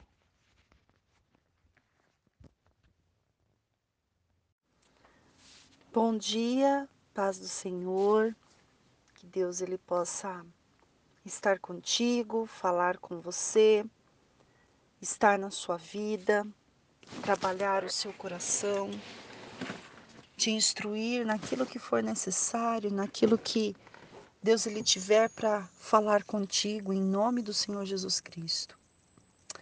Que o Espírito Santo ele possa trazer a presença dele sobre a sua vida, sobre a minha vida, e que nós possamos aprender a palavra do Senhor para nós sermos preenchidos por aquilo que ele tem para nós, para nos ensinar. Amém? Que o Espírito Santo possa dirigir este momento para a honra e glória do nosso Deus. Que seja um momento em que Ele venha falar e trabalhar em nós, para nós aprendermos e crescer na vontade do Pai. Em nome de Jesus. Amém. Esther capítulo 5. Esther entra à presença do rei e convida-o e a Amã para dois banquetes. Sucedeu, pois, que ao terceiro dia Esther se vestiu de suas vestes reais e se pôs no pátio interior da casa do rei, defronte do aposento do rei. E o rei estava assentado sobre o seu trono real, na casa real, de frente da porta do aposento. E sucedeu que, vendo o rei, a rainha Esther, que estava no pátio, ela alcançou graça aos seus olhos. E o rei apontou para Esther com o cetro de ouro que tinha na sua mão. E Esther chegou e tocou a ponta do cetro. Então o rei lhe disse: que é o que tens? Rainha Esther, ou qual é a tua petição? Até a metade do reino se te dará. E disse Esther: Se bem parecer ao rei, venha o rei e a mãe hoje ao banquete que tenho preparado para o rei. Então disse o rei: Fazei apressar a Amã, que cumpra o mandato de Esther. Vindo, pois, o rei e a Amã ao banquete que Esther tinha preparado, disse o rei a Esther, no banquete do vinho: Qual é a tua petição? E se te dará. E qual é o teu requerimento? E se fará. Ainda até a metade do, do reino. Então respondeu Esther e disse: Minha petição e requerimento é: se achei graça aos olhos do rei, e se bem parecer ao rei conceder-me a minha petição e otorgar-me o meu requerimento, venha o rei com Amã ao banquete que lhes hei de preparar, e amanhã farei conforme o mandato do rei. Então saiu Amã naquele dia alegre e de bom ânimo. Porém, vendo Amã a Mardoqueu à porta do rei, e que não se levantara nem se movera diante dele, então Amã se encheu de furor contra Mardoqueu. Amã, porém, se refriou e veio à sua casa. E enviou e mandou vir os seus amigos e Azeres, sua mulher, e contou-lhes Amã a glória das suas riquezas, e a multidão de seus filhos, e tudo que o rei tinha engrandecido, e aquilo em que tinha exaltado sobre os príncipes e servos do rei. Disse mais Amã, tampouco a rainha Esther, a ninguém fez vir com o rei ao banquete que tinha preparado, senão a mim.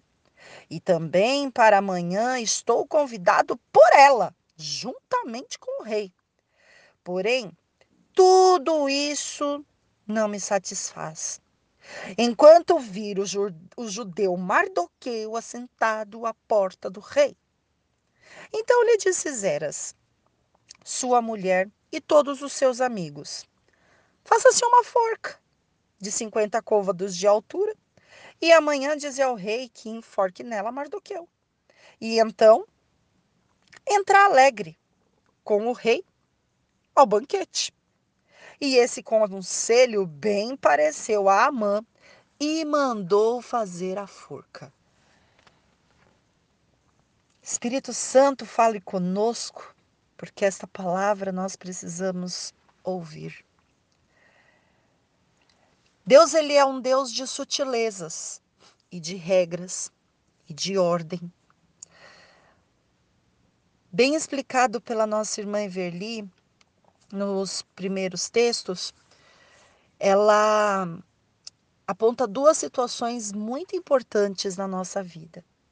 A primeira foi a preparação de Esther, que foi tirada de um povo e exatamente muito bem tratada, muito bem cuidada e colocada num lugar onde ela achou graça do rei. E ela foi muito bem preparada, muito bem instruída. E o rei no posicionamento do nosso Deus, aquele que precisa, quando nós entrarmos à sua presença, estarmos preparados para estar diante do Rei, que é o nosso Deus. Por isso nós precisamos de uma preparação.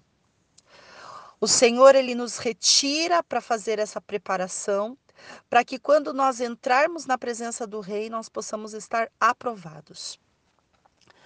É necessário perceber que o fato da história de Esther ter sido é, um, um, um histórico de abandono criado por, por seu por seu primo, não ter ali a sua família presente, mas amada por esta família que a recolheu. É, ela teria costumes de província, né? Dentro ali daquela cidade, da, da cidade, costumes que não eram de acordo com o costume do palácio. E o que que, o que, que essa reflexão nos traz? Quando Deus ele nos separa, assim como ele separou a Esther, Dentro desse período, ele nos trabalha e nos prepara para que nós possamos entender como é o palácio. E eu não estou falando do palácio físico, eu estou falando do palácio espiritual, aquele cujo nosso Deus está assentado. E esse tempo de preparação que nós temos, ele precisa ser muito bem valorizado, porque é nesse tempo da preparação para a entrada no palácio, que é para tocar o cetro do rei, é que nós precisamos estar é, com a palavra na, na, na organização do nosso, da nossa fala. Você vê que Esther, ela entra diante do rei e depois quando ela começa a falar com o rei, ela tem uma postura na, no linguajar que não era igual a antes. Ela muda a sua postura no linguajar, ela muda a sua postura no relacionar. E o rei a aprova.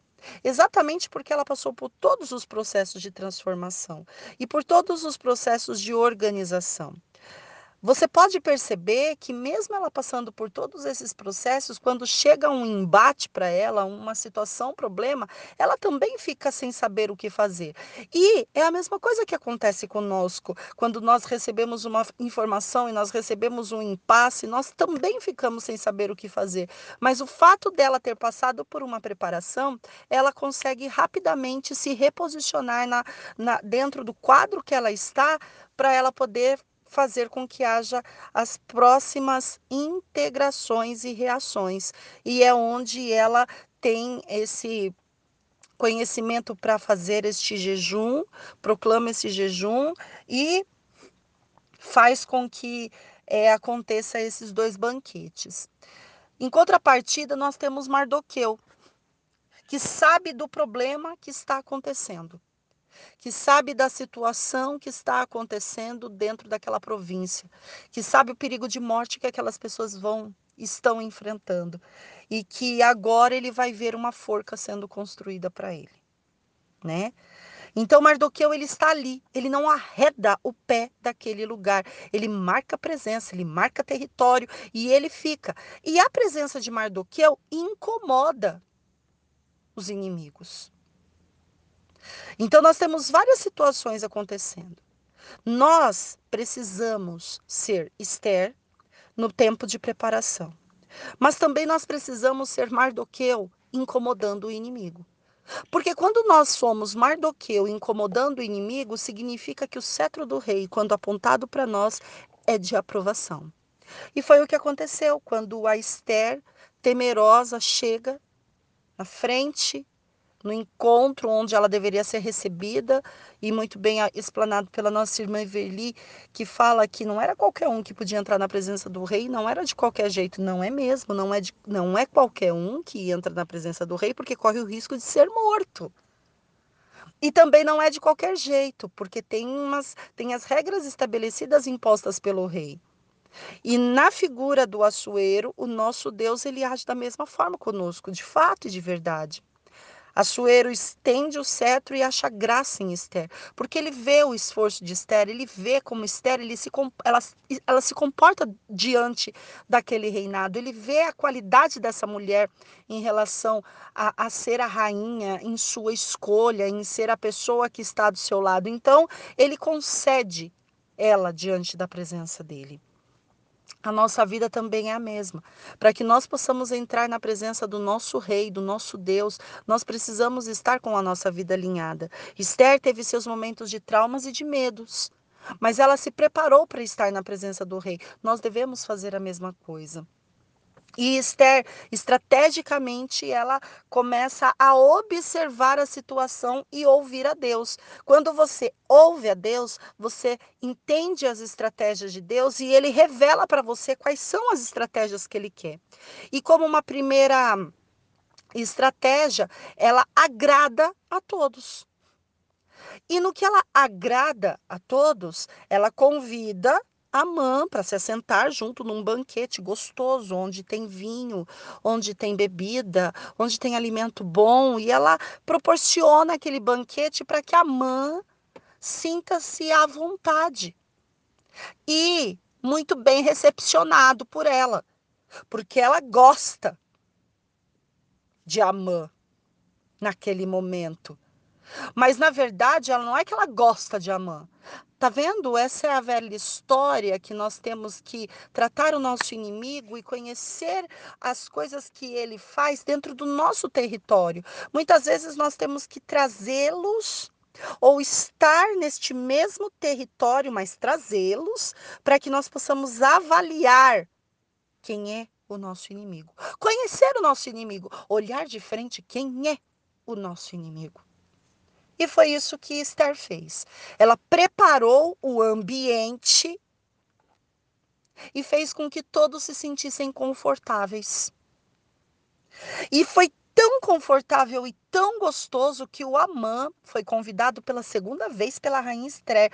Olha que privilégio. Pela segunda vez, ele é convidado pela rainha Esther num ótimo privilégio para se participar de um banquete novamente. Mas quando ele sai todo alegre, todo feliz, quem é que ele dá de cara? Mardoqueu, marcando plantão na porta do palácio, com aquela cara, esperando uma resposta que viesse de cima, de Deus, intercedendo pelo povo. E é óbvio que quando todos estão felizes e à vontade, Mardoqueu atrapalha a situação. Porque está tudo correndo muito bem, a preparação está boa, a situação está boa, a organização está boa, mas Mardoqueu está marcando plantão. Então, Amã chega, convida seus amigos, se engrandece, para os seus amigos e para sua esposa, veja o que nós conseguimos, veja o que nós estamos fazendo, veja como nós estamos reagindo, veja como nós estamos interagindo, veja como nós estamos indo para frente, mas tem uma coisa que está me irritando. Mardoqueu não sai da porta, Mardoqueu está me irritando e ele é uma pedra no meu sapato, eu preciso tirar Mardoqueu deste lugar porque Mardoqueu está atrapalhando o desenvolvimento da nossa situação aqui neste lugar. Vamos fazer alguma coisa para arrancar Mardoqueu dali. E um segundo banquete é convidado. E aí Cenas do próximo capítulo vai ficar com a nossa irmã Everly. Esse segundo banquete, a qual ele está feliz e agradecido e engrandecido para receber, por ser recebido novamente na casa de, de Esther. A raiva de Mardoqueu era tão grande que ele vai construir uma forca para que Mardoqueu seja morto e eliminado. Veja, Deus ele tem seus métodos e suas estratégias e seus propósitos. E Deus ele sabe exatamente o ponto certo de agir. Deus ele permite que constrói forca. Deus ele permite que se faça uma sentença de morte. Deus ele vai permitir que se que essa sentença acabe com toda uma situação, mas a resposta final sempre vem de Deus. Mas a resposta final só vem de Deus se existirem mardoqueus de plantão, parados, esperando a atuação de Esther. E só existe resposta de Deus porque existem Esther em preparação para chegar na presença do rei.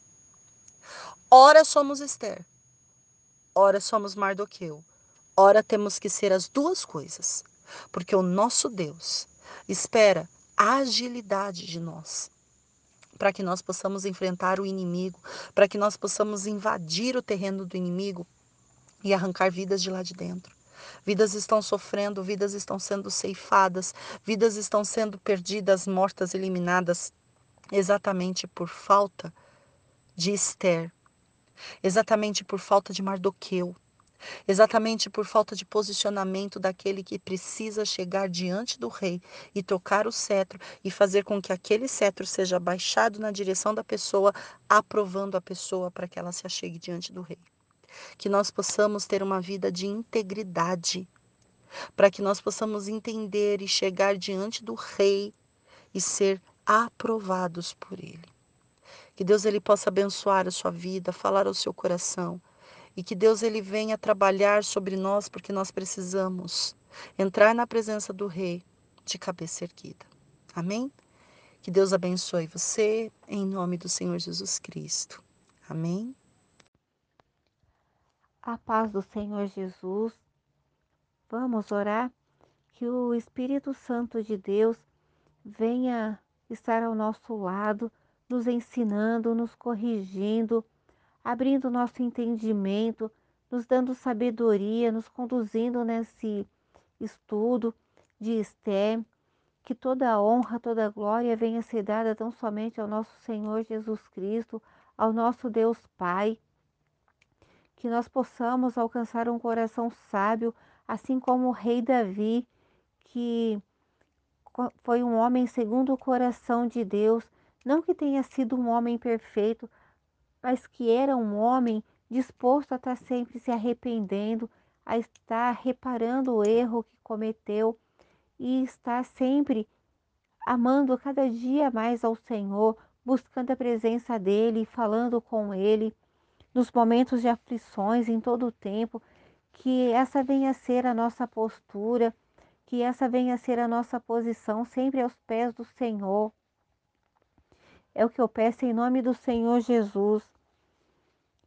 Esther capítulo 6. Mardoqueu é honrado e Amã é humilhado. Naquela mesma noite fugiu o sono do rei. Então mandou trazer o livro das memórias das crônicas, os quais lhe se leram diante do rei. E achou-se escrito que Mardoqueu tinha denunciado Bigita e Teres, dois eunucos do rei, da guarda da porta, que procuraram pôr as mãos sobre o rei Assuero.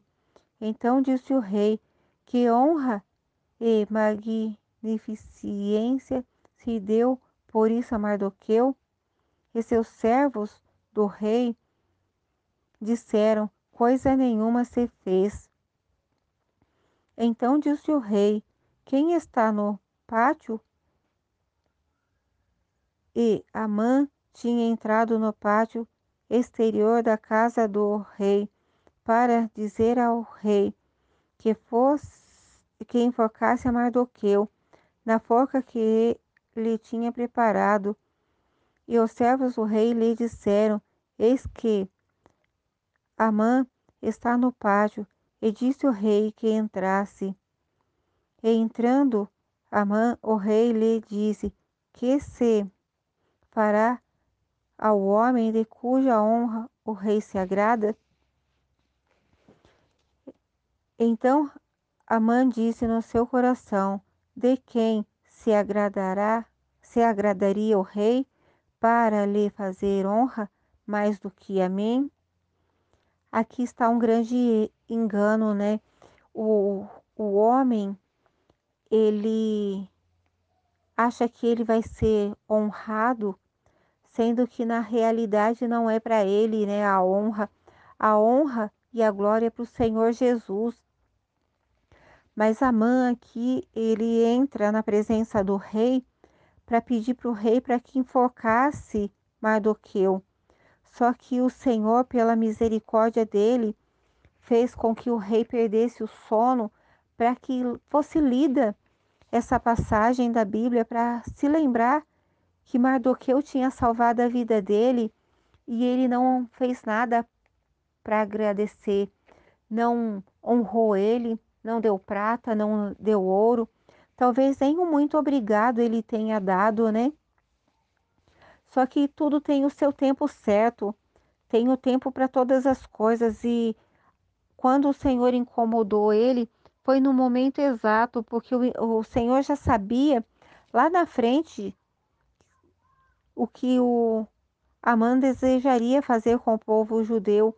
Então o Senhor já, já providenciou a saída antes mesmo de chegar o momento da aflição, né? Antes de da forca estar pronta, o Senhor já tinha preparado para que Mardoqueu fosse salvo. E Amã achando que ia ser ele honrado e mal sabia, né? Eu vou estar dando a sequência. Pelo que disse Amã ao rei, para o homem de cuja a honra o rei se agrada, tragam as vestes real que o rei costuma vestir, como também o cavalo em que o rei costuma andar montado, e ponha-se-lhe a coroa real na sua cabeça, e entregue-se a veste e o cavalo à mão de um dos príncipes mais nobres do rei, e vistam deles aquele homem a quem o rei deseja honrar. Então levem-no a cavalo pelas ruas da cidade e apregoe-se diante dele assim se fará ao homem a quem o rei deseja honrar. Então disse o rei a Amã: Apressa-te, toma as vestes e o cavalo, como dissestes, e fazem assim para com o judeu Mardoqueu, que está sentado à porta do rei, e coisa nenhuma omitas de tudo quanto disseste. Aquele homem que foi ali disposto, né, a ver Mardoqueu ser enforcado, ele teve que, que se humilhar, ele mesmo puxando o cavalo e ainda falando: assim, assim se fará ao homem a quem o rei deseja honrar. E imagina a, a humilhação, né, de você estar falando assim porque você queria ver aquela pessoa morta.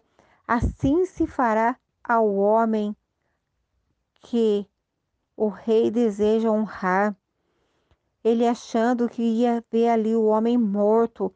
O Senhor não permitiu, pelo contrário, o Senhor preparou ali a bênção, a vitória para Mardoqueu, embora seja apenas um, um passeio no cavalo do rei, com as vestes reais, mas simbolizando também que o homem na presença do, de Deus, ele é honrado, ele recebe vestes novas, vestes reais, anda ali coroado e o inimigo tem que tem que falar algo. Ali vai um servo de Deus, ali vai uma serva, uma pessoa que foi transformada pelo sangue do Cordeiro.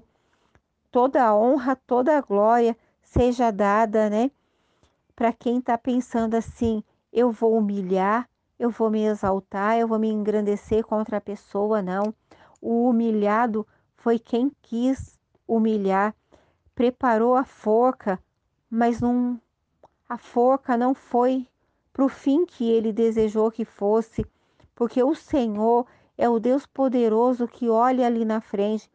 Então, se o seu inimigo está se levantando contra você, está querendo dizer eu sou vitorioso, não, tão somente confia no Senhor, aguarda, porque no momento certo o Senhor te exalta. Os humilhados, é, procedendo à honra, vai a humildade. Quem se humilha, Deus, Deus é quem exalta. Agora quem se exalta, o Senhor abate, porque o Senhor, ele não se agrada, né, do da pessoa que tem o coração soberbo, que tem o coração querendo dizer que é maior do que os outros, não. O Senhor se agrada do coração humilde, da pessoa que é pequenininha, né? Porque o grande, ele já já tá ali, ó, o máximo que ele pode fazer. O pequeno não, o pequeno, ele sempre vai querendo mais, ele vai querendo mais intimidade, mais comunhão com o Senhor vai querendo se derramar mais na presença do Senhor. E, o, e quem a si se exalta, a quem a si mesmo quer dar honra, acaba sendo humilhado, acaba tendo que descer cada vez mais. É fácil você subir, mas na hora que você desce, você acaba caindo, não consegue mais se levantar, se exaltar, né? E tem que ser para a honra do Senhor, tanto a humilhação como a exaltação, porque se o Senhor estiver humilhando, no momento certo, o Senhor exalta. E quando o Senhor exalta, está exaltado. Não adianta o inimigo tentar humilhar, porque se o inimigo tentar humilhar, ele vai ter que ir na sua frente falando: assim se fará ao homem a quem o rei deseja honrar. Então não importa se foi uma pessoa que era um bêbado, que era um drogado, não. O Senhor, ele mudou o quadro, o quadro está mudado. De humilhado vai passar a ser honrado. Lá vai o servo, lá vai a serva. E a bênção do Senhor vai sendo na vida da pessoa. E Amã tomou a veste e o cavalo, vestiu a Mardoqueu o levou a cavalo pelas ruas da cidade e a pregou diante dele. Assim se fará ao homem a quem o rei deseja honrar.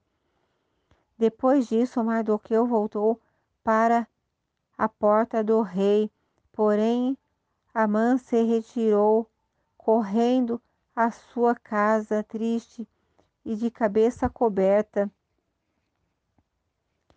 e contou Amã a Zeres, sua mulher, e a todos os seus amigos, tudo quanto lhe tinha sucedido. Então os seus sábios e Zeres, sua mulher, lhes disseram: Se Mardoqueu, diante de quem já começaste a cair, e da descendência dos judeus, não prevalecerá contra ele. Antes certamente cairá diante dele. E, estando, estando eles ainda falando com ele, chegaram os eunucos do rei e se apressaram a levar a mão ao banquete que Esther preparara. E ainda assim, mesmo ele tendo sido ali humilhado de ter que puxar o cavalo com Mardoqueu, né? Ele achando que ele era alguma coisa, porque ele ia se apresentar diante da rainha para esse banquete. Só que mal sabia ele o desfecho dessa história, eu não vou estar comentando, porque são cenas dos próximos capítulos, né? É algo que Deus vai falar tremendamente. Só que nessa parte aqui, a partir do, do versículo 13, nós vemos claramente que a pessoa que queria, esse Amã que queria humilhar Mardoqueu, ele mesmo foi quem Deus usou para fazer com que outras pessoas soubessem, né? Porque quando ele voltou para a casa dele, ele falou para a mulher dele, falou para os amigos dele o que ele teve que fazer com Mardoqueu. Quando a intenção deles era que esse homem voltasse para casa, esse Amã voltasse para casa dele e com a notícia ali, não, nós vamos enforcar Mardoqueu. Mas não, ele voltou trazendo a boa nova, trazendo a novidade ali de que o Senhor, o rei, né, não permitiu que Mardoqueu fosse enforcado nessa forca. Ele teve que anunciar a bênção, a vitória de Mardoqueu. Assim, muitas das vezes, o Senhor faz na nossa vida. Quem fala, a, quem dá testemunho da nossa bênção, da nossa vitória, é o nosso inimigo. É aquele que fez a forca para que nós fôssemos enforcados. É ele quem vai ser enforcado nessa mesma forca. E antes dele ser enforcado, antes do que ele desejou de mal para você voltar para ele, ele vai ter que falar o seu testemunho, porque se você estiver fazendo a vontade do Senhor, você estiver agradando ao Senhor, buscando Ele, orando, jejuando, como estava esse homem, sendo ele judeu, ele rasgou as vestes, ele se assentou ali em cinzas, coberto com um saco, sinal de humildade, sinal de humilhação, de quebrantamento, de intimidade com Deus. É assim que o Senhor faz, o Senhor honra aquele que que se humilha na presença do Senhor, não é na presença de qualquer um, não, é na presença do Senhor. Quem se humilha na presença do Senhor, quem se ajoelha, o Senhor levanta, o Senhor exalta, e não, não tem inimigo que prevaleça. Quando o Senhor se levanta do céu para honrar o seu servo fiel, que se humilhou ali, não tem inimigo, não tem ninguém que seja no inferno, seja na terra, não tem ninguém que vai fazer ser humilhado, porque quem está exaltando é o Senhor, é o Todo-Poderoso. Nós temos que cada dia mais dar honra e glória para o Senhor, porque é Ele quem salva, perdoa, liberta e ainda leva para o céu. O homem, ele ainda pode tentar matar a nossa carne, mas morrendo a nossa carne, ele não mata o nosso espírito, porque o nosso espírito pertence a Deus ainda que nós venhamos a morrer, né? Até na mão do inimigo mesmo, a nossa alma ela volta para o Senhor e o Senhor faz a obra na nossa vida. O Senhor vai cobrar o nosso sangue da mão do inimigo, porque o inimigo, ao tocar na nossa vida, ele toca no Senhor. Essa passagem, ela tem outras, assim, outras maneiras de você estar vendo outros entendimentos que o Senhor pode abrir, mas isso foi o que o Senhor falou comigo nesse momento. Que o Senhor venha falar ao seu coração, que essa palavra venha ficar no, no mais profundo do seu ser, que vale a pena se humilhar na presença de Deus, vale a pena buscar essa intimidade, essa profundidade no conhecimento do Senhor, porque com o Senhor, ainda que nós percamos até mesmo a vida vai ser lucro, vai ser honra, vai ser louvor para o Senhor. Amém? Eu agradeço essa oportunidade. Que Deus abençoe a sua vida. Que Deus te cubra de bênçãos, de sabedoria, de entendimento. Que o Senhor Jesus te guie, te guarde, te acompanhe por onde quer que você você vá, que ele sempre esteja do seu lado, te dando honra, te dando bênção, te dando vitória. Paz do Senhor, boa tarde. Que Deus ele possa falar ao seu coração, que o Santo Espírito de Deus ele venha trabalhar sobre as nossas vidas, cuidar de nós, trabalhar sobre nós, porque nós precisamos da direção, da graça, da, da inspiração do nosso Deus, porque Ele é aquele que tem é, todas as direções que nós necessitamos para caminhar, para nossa jornada e para tudo que nós precisamos fazer. Amém? Bom, hoje eu vou falar com vocês sobre o livro de Esther, capítulo 7. E dentro dessa, dessa abordagem, eu quero dizer para vocês que sempre na nossa jornada, sempre na nossa vida, entre o capítulo 5 e o capítulo 7, sempre existirá um capítulo 6. E se você quer entender melhor, isso que eu estou dizendo é: capítulo 5 ele vai falar de um banquete depois de uma aprovação e a preparação de um ambiente a qual você precisa conhecer o seu opositor. E o capítulo 7, ele trata de uma denúncia. Mas sempre existirá o capítulo 6. E o capítulo 6 é o seu inimigo trabalhando a favor de você e de mim. Sempre na nossa jornada teremos o inimigo trabalhando para que aquilo que nós fizemos seja concluído. Sempre haverá o capítulo 6 na nossa jornada, sempre.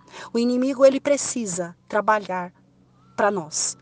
Esse é o capítulo 6. É o que aconteceu ali com, com Mardoqueu, né? Quando o rei ele descobre que o Mardoqueu fez uma ação, ele coloca o seu inimigo, que é Amã, para trabalhar para Mardoqueu.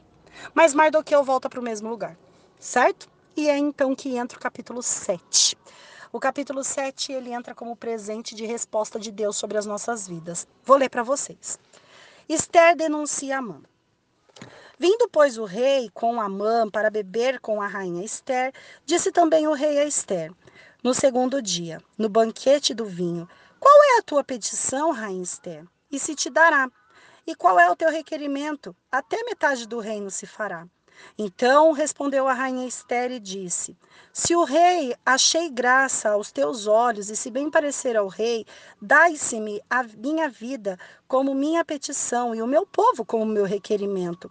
Porque estamos vendidos, eu e o meu povo, para nos destruírem, matarem e lançarem a perder, se ainda por servos e por servas nos vendessem, calar-me-ia, ainda que o opressor não recompensaria a perda do rei. Então falou o rei Assuero e disse à rainha Esther: Quem é esse? E aonde está cujo coração o instigou a fazer isso? E disse Esther: O homem opressor e o inimigo é este mau Amã. Então Amã se perturbou perante o rei e a rainha, e o rei se e o rei no seu furor se levantou do banquete do vinho para o jardim do palácio, e Amã se pôs em pé para rogar a rainha Esther pela, pela sua vida, porque viu que já era que já o mal lhe era determinado pelo rei. Tornando, pois, o rei do banquete do palácio, a casa do banquete do vinho, Amã tinha caído prostrado sobre o leito em que estava Esther. Então disse o rei: Porventura quereria ele também forçar a rainha perante mim nesta casa? Saindo esta palavra da boca do rei, cobriram a Amã o rosto. Então disse Arbona, um dos eunucos que servia diante do rei: Eis que também a forca de cinquenta côvados de altura que Amã fizera para Mardoqueu, que falara para bem do rei, está junto à casa de Amã. Então disse o rei: Enforcai-o nela. Enforcaram, pois, Amã na forca que ele tinha preparado para Mardoqueu. Então o furor do rei se aplacou. Espírito Santo de Deus, que esta palavra seja conduzida segundo a tua direção, a tua explicação para o nosso entendimento. Que seja em tudo ti, a ti o Senhor a explicar, que em tudo seja a tua direção, Senhor, e não em direção humana, para que o seu nome seja glorificado e exaltado sobre todo e qualquer lugar e qualquer pessoa que ouvir esta palavra, em nome do Senhor Jesus Cristo. Amém. Bom, como muito bem abordado o capítulo 6 pela nossa irmã Everly, é, o capítulo 6 ele vai ser um capítulo muito chave, porque é um capítulo intermediário de todas as ações que acontecem é, com, nosso, com a nossa vida, no nosso dia a dia. Né? É, nós somos muitas vezes mergulhados no capítulo 6, e o capítulo 6 parece ser um capítulo de honra. Né? Ele parece, ele, na verdade, ele é um capítulo de honra.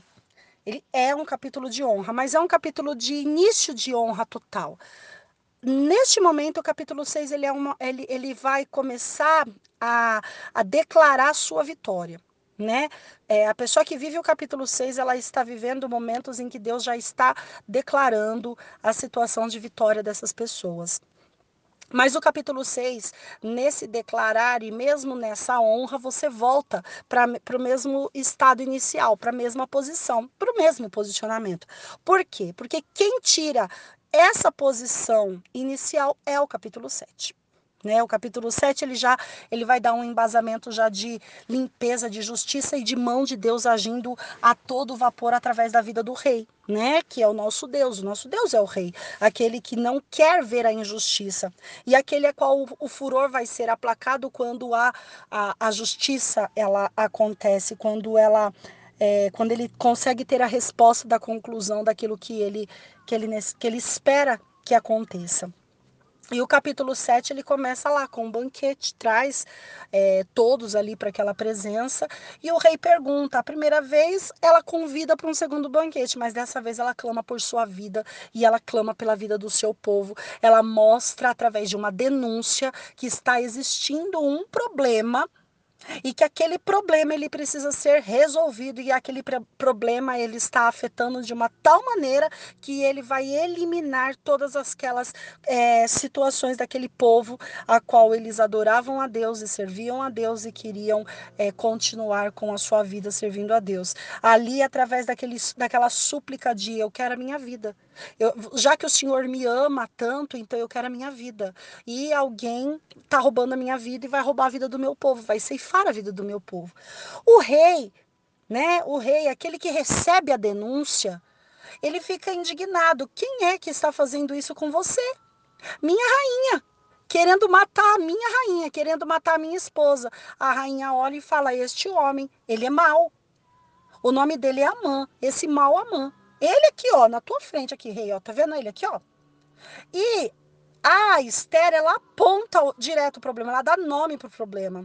Ela fala, é o mal Amã. Por que ele é mal? Porque ele não está fazendo o jogo limpo. Ele está fazendo o jogo sujo com o senhor, que é o rei, fazendo com que haja ali é, falcatruas em cima de falcatruas. O senhor está assinando tudo que eles estão fazendo, mas o senhor não está sabendo de nada. Só que vai, ó, levar a vida de todo mundo embora é o Mauamã. E a, a Esther ela tem a ousadia de denunciar e falar o nome do Amã para o rei. O rei, quando ele recebe a denúncia, ele se ausenta do lugar.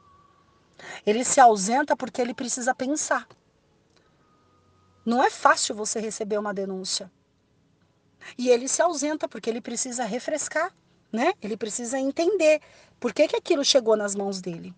E quando ele entende por que, que aquilo chegou nas mãos dele, já entende num sentido já mais, é, mais forte, mais ousado. E quando ele retorna para averiguar aquela situação, ele acha mais coisas podres envolvidas ali. Aí ele já acha a mãe querendo consertar a situação e não consegue mais. A mãe não consegue mais consertar a situação, mesmo suplicando, mesmo tentando agir de todas as formas, mesmo tentando achar caminhos, mesmo tentando achar percursos, ele não consegue mais agir. Ele não consegue mais fazer o que ele faz. E por ele não conseguir mais fazer o que ele faz, fica exposto para o rei. Já outra situação, ele fala assim: nossa, olha, tá pior do que é necessário. Agora ele está deitado aqui na cama da minha, da minha esposa, da rainha, no leito da minha esposa, e agora ele quer o que? Abusar dela? Então, ou seja, as atitudes de Amã já mostrou quem ele é, já mostrou além do necessário para o rei. E o rei já ficou esperto com Amã. E o que, que acontece? Vem um segundo ali. Vem uma outra pessoa de fora e fala assim: Olha, rei, sabe o que está acontecendo? O eunuco, né? O, como é que é o nome do eunuco? Arbona. Vem o Arbona e fala assim: Então, rei, tem mais um agravante aí nessa, nessa tramóia aí que, além deles quererem ceifar a vida de todos, acabar com tudo que tá, tudo que foi construído para o bem desse reinado, olha só, eles construíram uma forca. Eles estão preparando assim, assim, assim, assim para destruir ainda mais agora o Mardoqueu. E sabe aonde está escondida essa forca? Lá na casa do Amã. E o Amã, e o Amã falou para o Senhor que era uma boa coisa, lembra? Aí o rei falou assim: hum, mais uma coisa podre. Então é assim. O texto ele é muito claro e a vitória de Deus sobre sobre todo o inimigo e a vitória do povo de Deus é exatamente essa.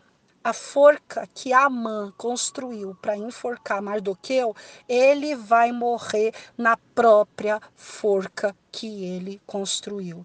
Ele planejou tanto mal ele planejou tanto o mal, ele fez tanto mal, ele, ele bagunçou com o reinado, concorda?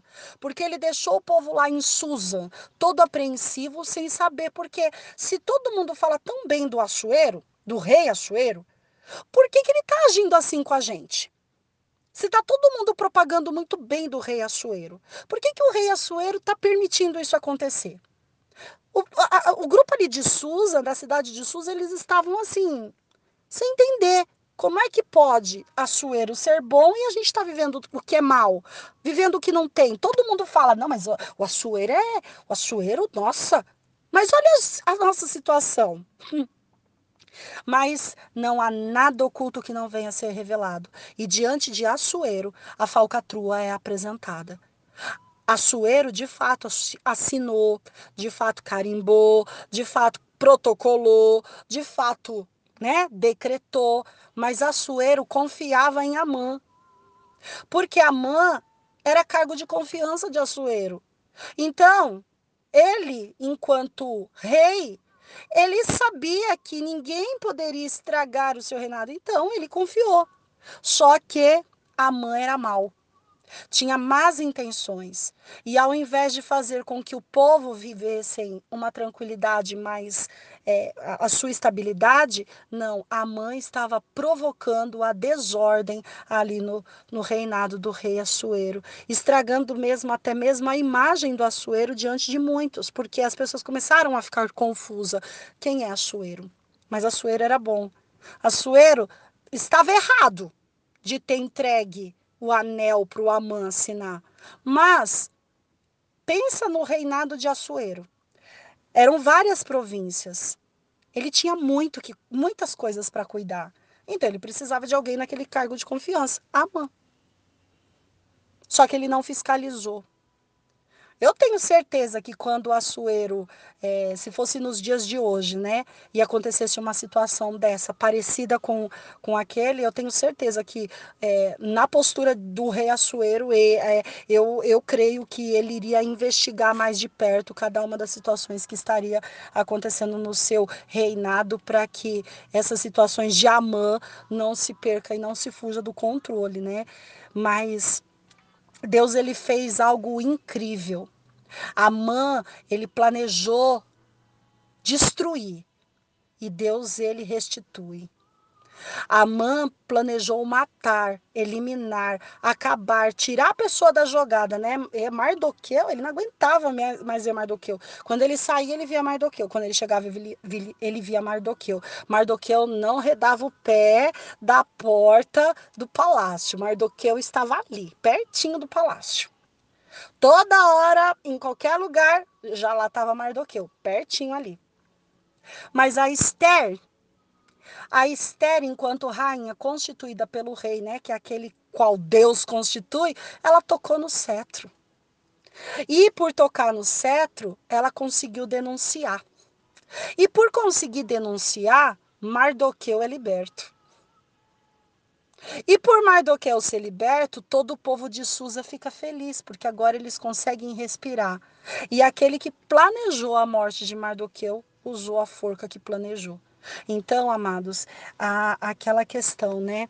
É, não há nada oculto que não venha a ser revelado. E aqueles que planejarem e planejam uma forca para as nossas vidas, não se preocupe. Se você estiver no caminho a qual Deus ele deseja honrar, se você conseguiu tocar no cetro do rei, se o rei conseguiu aprovar a sua entrada para estar diante dele, e se você conseguiu diante do rei fazer a denúncia que for necessária, pode ter certeza que aquele que planejou a forca para você ser enforcado é ele que vai ser. Amém? É só confiar. Por isso que a palavra de Deus diz: buscai primeiro o reino de Deus e a sua justiça. O resto, as outras coisas, elas vão sendo acrescentadas. Amém? Que Deus ele possa abençoar e que nós possamos descansar, que nós possamos entender que o nosso Deus é aquele que finaliza com chave de ouro tudo que é necessário. Amém? Deus abençoe a sua vida, cuide de você e estabeleça você no seu caminho, em nome do Senhor Jesus Cristo. Deus te abençoe. A paz do Senhor Jesus. Hoje eu vou estar lendo Esther, capítulo 8. Que o Espírito Santo de Deus venha ser o nosso condutor, venha ser o nosso professor, que ele venha falar conosco através do intermédio dessa palavra. Eu peço a autorização de Deus para entrar na presença dele, porque para estar na presença do rei não é de qualquer forma, é em jejum, é em consagração, é em oração, é se derramando é buscando, é clamando, Senhor, olha para nós, ouve, Senhor, a nossa oração, vê o nosso intuito, o desejo do nosso coração de sentir a Sua presença, de ouvir o Senhor falando conosco, meu Deus, através dessa palavra. É o que eu peço em nome do Senhor Jesus. O decreto a favor dos judeus. Naquele mesmo dia, deu o rei Assuero para a rainha Esté, a casa de Amã, inimigo dos judeus, e Mardoqueu veio perante o rei, porque Esté tinha declarado quem ele era.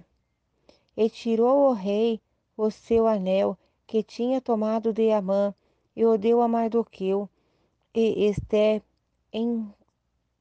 encarregou Mardoqueu da casa de Amã e falou mais Esther perante o rei, e, ajoelhada aos seus pés, chorou e lhe suplicou que revogasse a maldade de Amã, o Agagita, e o intento que tinha planejado contra os judeus.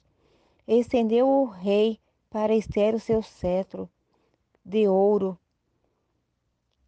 então Esté se levantou e pôs-se em pé perante o rei e disse: Se bem parecer ao rei, eu, se eu achei graça perante ele, se este negócio é reto diante do rei, e se eu lhe agrado aos seus olhos, escreva-se revoguem as cartas concebidas por Amã, filho do Amedata, o Agagita, os quais ele escreveu para aniquilar os judeus que estão em toda a província do rei, pois que como poderei ver o, a, o mal que sobrevirá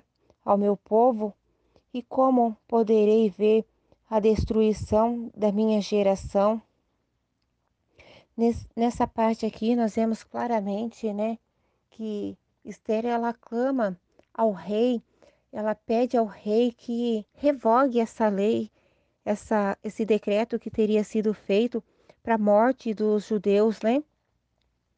E antes disto, ela estava ali no castelo, eh, sem fazer nada, sem ao menos entrar na presença do rei, né, sem ter ali o seu papel de esposa ao lado do rei, mas acomodada, sem fazer aquilo que o Senhor tinha chamado ela para fazer. Muitas das vezes nós também estamos dessa maneira, né? Nós vamos para a igreja, ouvimos a palavra do Senhor, o Senhor quer trabalhar na nossa vida, Ele quer fazer algo e nós estamos ali acomodados, sentados sem fazer nada. E o Senhor nos coloca uma prova, o Senhor nos leva para o deserto para fazer que os nossos olhos se abram, que nós, para que nós enxergamos a necessidade do nosso irmão, do nosso próximo, porque perecendo uma pessoa da igreja, perece a igreja inteira. E às vezes essa responsabilidade está nas nossas mãos, mas nós estamos fazendo o quê? Nós não estamos fazendo nada. Nós estamos simplesmente ali, ouvindo a palavra, nos engordando espiritualmente, sem compartilhar, sem dividir essa palavra, porque é muito importante você sair ali da presença do Rei, da presença de Deus e você falar a palavra para o seu irmão, você compartilhar aquilo que você está aprendendo. Olha, é, Jesus te ama, Deus é com você. Vai, você está fraco, mas eu vou te ajudar, eu vou orar por você. Não, nós nos acovardamos. Eu sou a primeira covarde a me apresentar para você, porque isso é o que eu vivi um bom tempo, um tempo de covardia, mas o Senhor nos chamou para ser fortes e corajosos. Nós temos que levar a palavra, nós temos que plantar a semente do reino dos céus, porque como diz em Gênesis, né? No princípio criou Deus os céus e a terra, e a terra era sem forma e vazia. Muitas das vezes nós somos essa terra sem forma e vazia, mas nós vamos à casa do Senhor, o Senhor nos dá forma, o Senhor nos modela, mas nós fazemos o que? A covardia. Ficamos ali, aquela palavra foi para mim, eu me reconstruí, o Senhor me refez, o Senhor me abençoou, o Senhor virou meu cativeiro, o Senhor mudou o quadro da minha vida de uma pessoa derrotada para uma pessoa vitoriosa, mas eu estou acomodada, não estou ajudando o meu próximo, por isso que vem a luta, a dificuldade. Então disse o rei Assuero à rainha Esté e ao judeu Mardoqueu: Eis que dei a Esté a casa de Amã, o qual penduraram numa forca, porquanto estenderam as suas mãos contra os judeus. E escrevei aos judeus como parecer bem aos vossos olhos, em nome do rei, e selai-o com o anel do rei, porque o documento que se escreve em nome do rei é que se sela com o anel, anel, anel real do rei, não se pode revogar. Então foram chamados os escrivões do rei, naquele mesmo tempo, no terceiro mês, que é o mês de Siva, aos vinte e três dias, esse escreveu conforme a tudo quanto ordenou Mardoqueu aos judeus, como também os satrapas, os governadores e os líderes das províncias que se estenderam da Índia até a Etiópia, cento e vinte e sete províncias, e cada província segundo o seu modo de escrever, e a cada povo conforme a sua língua, como também os judeus, segundo o seu modo de escrever e conforme a sua língua. Escreveu-se cartas em nome do rei Assuero e selando-as com o anel do rei, enviaram-nas pela mão de correios a cavalo que cavalgavam sobre ginetes que eram das cavalarias do rei. Nelas o rei concedia aos judeus que havia em cada cidade que se reunissem e se dispusessem para defenderem as suas vidas e para destruírem, matarem e aniquilarem todas as forças do povo e das províncias que viessem contra eles, crianças e mulheres, e que se saqueassem os seus bens. No mesmo dia, em todas as províncias do rei Assuero, no dia 13 do, do décimo mês, que o, é o mês de Adar, e uma cópia da carta seria divulgada como decreto em todas as províncias e publicada entre todos os povos, para que os judeus estivessem preparados para aquele dia, para se vingarem de seus inimigos. Os correios sobre giganetes velozes saíram apressadamente, impelidos pela palavra do rei. E esta ordem foi publicada na fortaleza de Suzã. Então Mardoqueu saiu da presença do rei, com vestes real azul celeste e branco, como também com uma grande coroa de ouro e com uma capa de linho fino e púrpura, e a cidade de Suzã exultou-se e alegrou-se, e para os judeus houve luz, alegria, gozo, honra, também em toda a província e em toda a cidade onde chegava a palavra do rei e a sua ordem havia entre os judeus alegria e gozo, banquetes e dias de folguedo. Então muitos dos povos da terra se fizeram judeus, porque o temor dos judeus tinham caído sobre eles, é, impelidos pela palavra do rei. Assim tem que ser na nossa vida, né? Mas não é impelidos pela palavra do rei, mas pela palavra do Deus Todo-Poderoso, do Criador da terra, como diz aqui no versículo 14, impelidos pela palavra do rei. Nós somos impelidos pela palavra do grande eu sou, do Deus que é o alfa, o ômega e o fim, que é o, o Deus do começo, o Deus do meio e é o Deus do fim, é o Deus de todo o tempo, né? E através do, do testemunho aqui dos judeus, os outros povos também acabaram é, fazendo-se judeu pelo tamanho do poder de Deus que eles viram aqui, né? E como havia essa sentença contra os judeus, muitas das vezes nós somos também como esses judeus, nós recebemos uma sentença, né? Mas Mardoqueu saiu da presença do rei com veste real, uma veste transformada, né? uma, uma nova veste. Ele saiu ali da cinza, do pó, do nada. Ele saiu dali com vestes reais, azul e branco, como também uma grande coroa né? na cabeça. Olha a honra que o Senhor deu na vida deste homem. Essa é a honra que o Senhor quer fazer na nossa vida. Eu eu creio que como como eu, você também deve ter passado por essa situação, como o rei Ezequias, que um dia o profeta Isaías foi até ele falando: "Põe a sua casa em ordem, porque você morrerá, não viverá". Um dia eu acordei com com essa sentença. Você vai morrer. E eu fiz simplesmente uma oração, Senhor, eu não aceito morrer nesse deserto para o urubu fazer festa. E o Senhor, ele teve misericórdia da minha vida. E através dessa misericórdia do Senhor ter se renovado na minha vida, o Senhor foi me fazendo crescer na presença dele. Eu fui me derramando na presença do Senhor, eu fui buscando a presença de Deus para minha vida.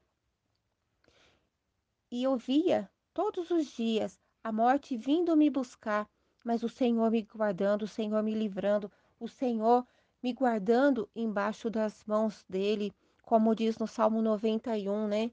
Que o Senhor ele está sempre ao nosso lado, ainda que mil se levante, dez mil cairão. E assim o Senhor fez na minha vida, para honra e glória do Senhor. Foi um tempo muito difícil, para minha vida. É, eu sofri muito, sentia muita dor, era muita dor mesmo, dor na alma, dor no corpo, uma guerra travada. e o Senhor foi me dando vitória, o Senhor foi me dando vida, o Senhor foi me dando entendimento, estratégia, assim como o Senhor deu aqui para Mardoqueu e para a rainha Esther, o Senhor foi dando essas estratégias na minha vida para sobreviver esse período. Eu digo sobreviver porque foi, foi muito sofrimento mesmo, e para honra e glória do Senhor Jesus, tudo isso chegou ao fim e ficou a lição, né? Através desse processo, desse tempo trabalhoso, desse tempo dificultoso que eu passei, o Senhor me ensinou algumas lições, o Senhor me fez me derramar mais na presença dele e o Senhor foi me capacitando cada dia mais. Porque é muito fácil você entrar na presença do rei sem ter compromisso. Você entra, você ouve, você se alegra e você sai dali como como uma cadeira, como qualquer coisa, sem voz. Eu saía muda da igreja, eu não, não transmitia ali aquilo que eu estava ouvindo, aquilo que eu estava aprendendo, porque o Senhor também queria que essa palavra fosse anunciada em outras partes, porque quando eles falaram aqui, pessoas se converteram, pessoas foram, se fizeram iguais a eles, lutaram também juntamente com a causa aqui deles pela vida. E assim, nós temos que lutar pela nossa vida, pela vida do nosso irmão. Nós temos que nos ajoelhar e o Senhor, Deus poderoso, ele levanta do trono, ele ouve a nossa oração, ele estende o cetro de ouro dele e ele nos alcança, entregando a bênção para a minha vida, para a sua vida, para a vida do seu irmão, para a vida do seu vizinho. Ele vai convertendo as pessoas, ele vai trazendo até as nossas vidas para que a gente dê uma palavra, para que a gente ajude essa pessoa a crescer espiritualmente. Nós não podemos nos acovardar. Hoje eu olho para trás e eu só tenho que agradecer, Senhor, muito obrigada, porque o Senhor não me desamparou, o Senhor foi comigo e assim o Senhor é ainda conosco. Como diz o Salmo 46, Deus é o nosso refúgio, a nossa fortaleza. E a nossa vida está na nossa mão. Se nós morrermos hoje, é lucro, é para honra e glória do Senhor. Se nós tivermos mais 30, 40, 50 anos de vida, seja o tempo que for, que tem, tem que ser para a honra e glória do Senhor, tem que ser o Senhor o centro e não nós, né? Nós não, não somos nada, nós precisamos ali da presença do Senhor. E quando eu passava por esse processo, o Senhor mandava cada palavra abençoada e o Senhor, o que eu faço com essa palavra para ir aplicando ali na minha vida.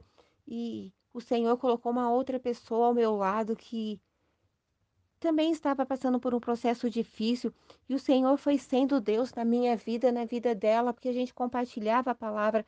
E assim o Senhor ele vai colocando pessoas mais fortes que você para te fortalecer, até você estar no nível de força daquela pessoa, mas ele coloca o mais fraco também na sua presença, para que você ajude ele a chegar onde você está.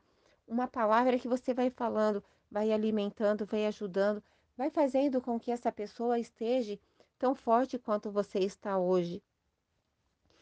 E quando você estiver igual a pessoa que te ajudou, o Senhor vai por outra pessoa mais forte, porque essa essa guerra, essa batalha, ela só vai parar quando o Senhor nos chamar. Fala: "Não, olha, você combateu o bom combate, você venceu. Se apresenta diante de mim, né? Aí o Senhor nos recolhe, nos leva ali para o seio de Abraão.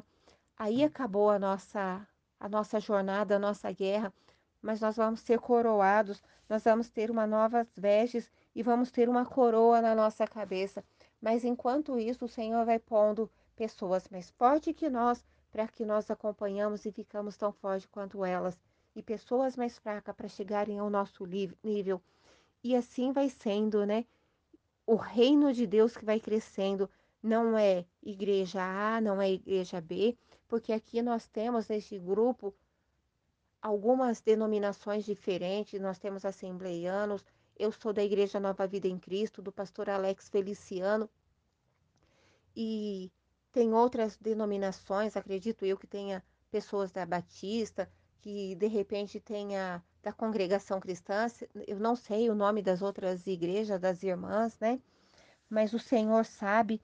O importante é que nós estamos seguindo nesse propósito, nesse projeto de estar lendo a palavra de Deus, de estarmos é, compartilhando para a honra e glória do Senhor mesmo, porque o que cresce, o que ganha é o reino de Deus através dessa união, porque é bom e suave ao Senhor que nós estejamos em união.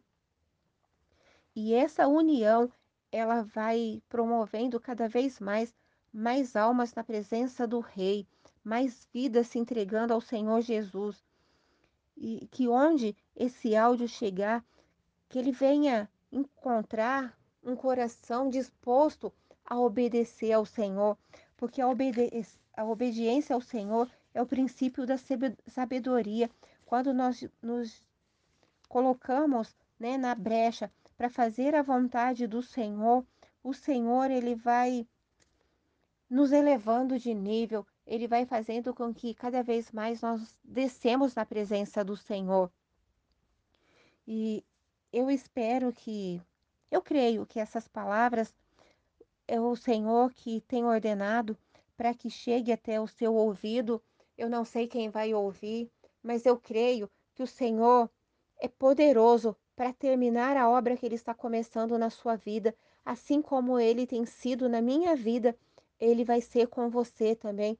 Ele é Deus Todo-Poderoso.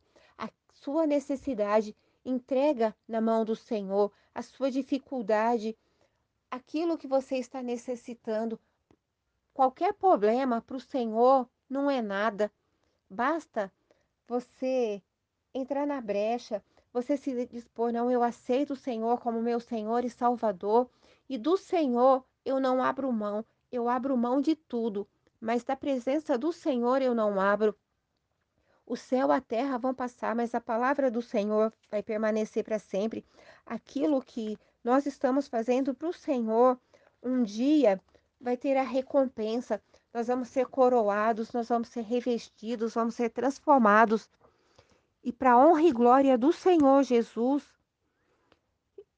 nós não trouxemos nada para este mundo. E deste mundo, nós vamos levar tão somente a boa obra que nós fizermos, porque no dia que o Senhor requerer a nossa alma, nós vamos apresentar as nossas obras diante de Deus, seja ela boa, seja ela má. Nós vamos apresentar. Então, a casa, carro, dinheiro, tudo vai perecer. Aquilo que nós temos cuidado, que nós temos guardado com tanto carinho, vai ficar para outras pessoas que não vão valorizar. Mas nós temos que valorizar o reino dos céus, nós temos que valorizar essa união, essa intimidade com Deus. É isso que importa, é isso que não vai passar. E eu creio que o Espírito Santo de Deus vai estar falando mais ao seu coração. Essa foi a, as palavras que o Senhor me colocou no coração para estar passando, para estar compartilhando. Que o Senhor venha abençoar a sua vida, que o Senhor venha abençoar a minha vida, que o Senhor Jesus venha reinar em nossas vidas. Eu agradeço essa oportunidade e eu peço que Deus abençoe ricamente a sua vida no nome santo do Senhor Jesus. Amém. Paz do Senhor, boa tarde. Que Deus possa falar com você, comigo. Como Deus é lindo, né? É, ouvindo o testemunho da irmã Everly, é, eu posso glorificar o nome do nosso Deus e ver como Ele é maravilhoso e trabalha nas nossas vidas de uma maneira tão surpreendente, tão espetacular. É gostoso demais, né? Ver como Deus ele trabalha e como ele tem nos dado experiências através dessa da palavra dele, fazendo com que ela se torne viva em nosso dia a dia, né? Fazendo que, com que a gente possa viver a palavra e ser frutífero nela. Isso é muito bom, isso é muito gostoso, é algo sobrenatural. Eu, eu glorifico a Deus por, por, por ter essa oportunidade de, de falar o Evangelho através da palavra e entender a palavra através das minhas irmãs e vivenciar a palavra. Isso é um privilégio que é, eu espero que você que esteja ouvindo, que vai sair daqui, né, entre Everly e Alessandra, vai expandir aí para você que está ouvindo. Eu espero que você consiga vivenciar essa palavra genuína que é tão atual quanto em qualquer outra época é, a qual ela foi escrita.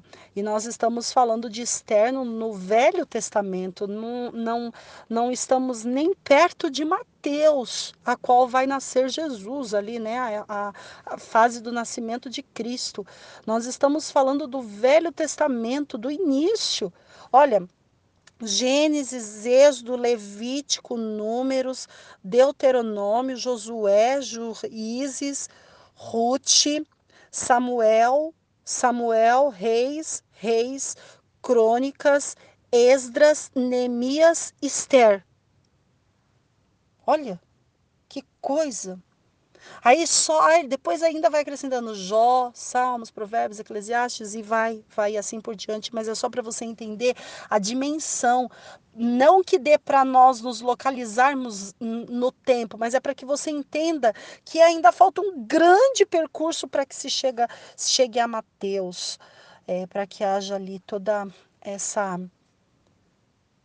essa fase da graça sobre as nossas vidas. E Esther, ela vivia no tempo da lei. Mas mesmo vivenciando o tempo da lei, os filhos da promessa.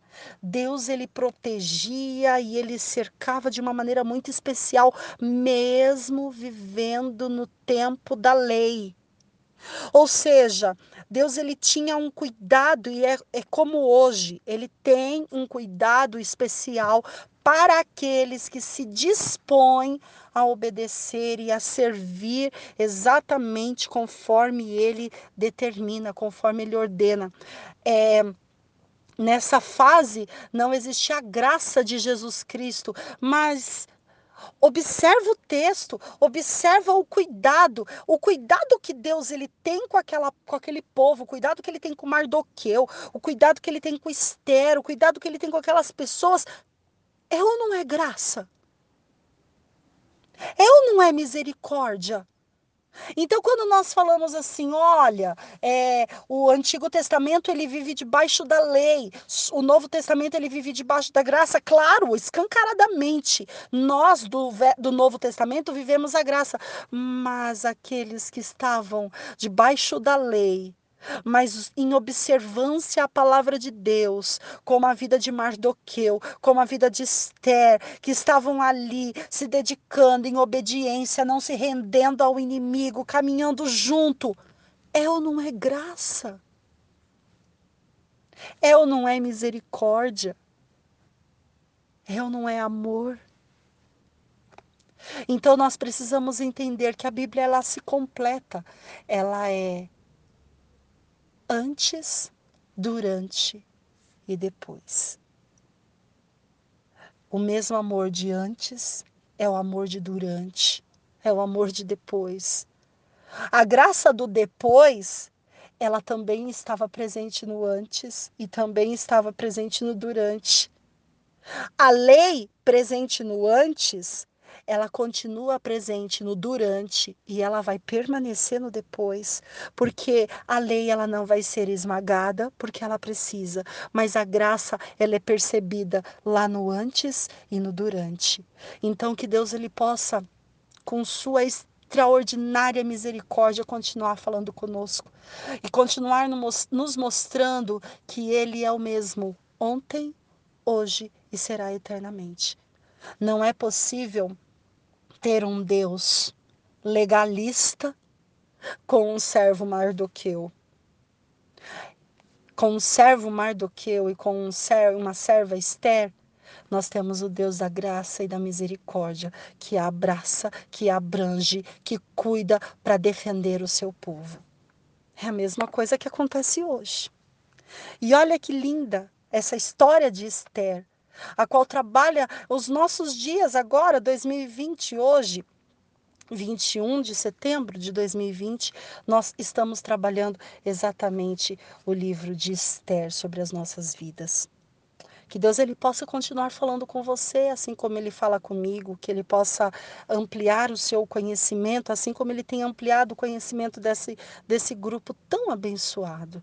Que o Senhor possa, através da minha vida, através da vida de Everly, transmitir para você esse amor e essa graça que Ele tanto quer nos apresentar e nos acalentar e nos abraçar. Porque para você viver Esther, para você viver a jornada de Mardoqueu, Hoje, hoje, em pleno 2020, é preciso que você fale: Senhor Jesus Cristo, eu te aceito como meu único e suficiente Salvador. Toma conta da minha vida, me reveste com teu poder, porque eu quero vivenciar a tua palavra genuína, perfeita e eficaz na minha vida.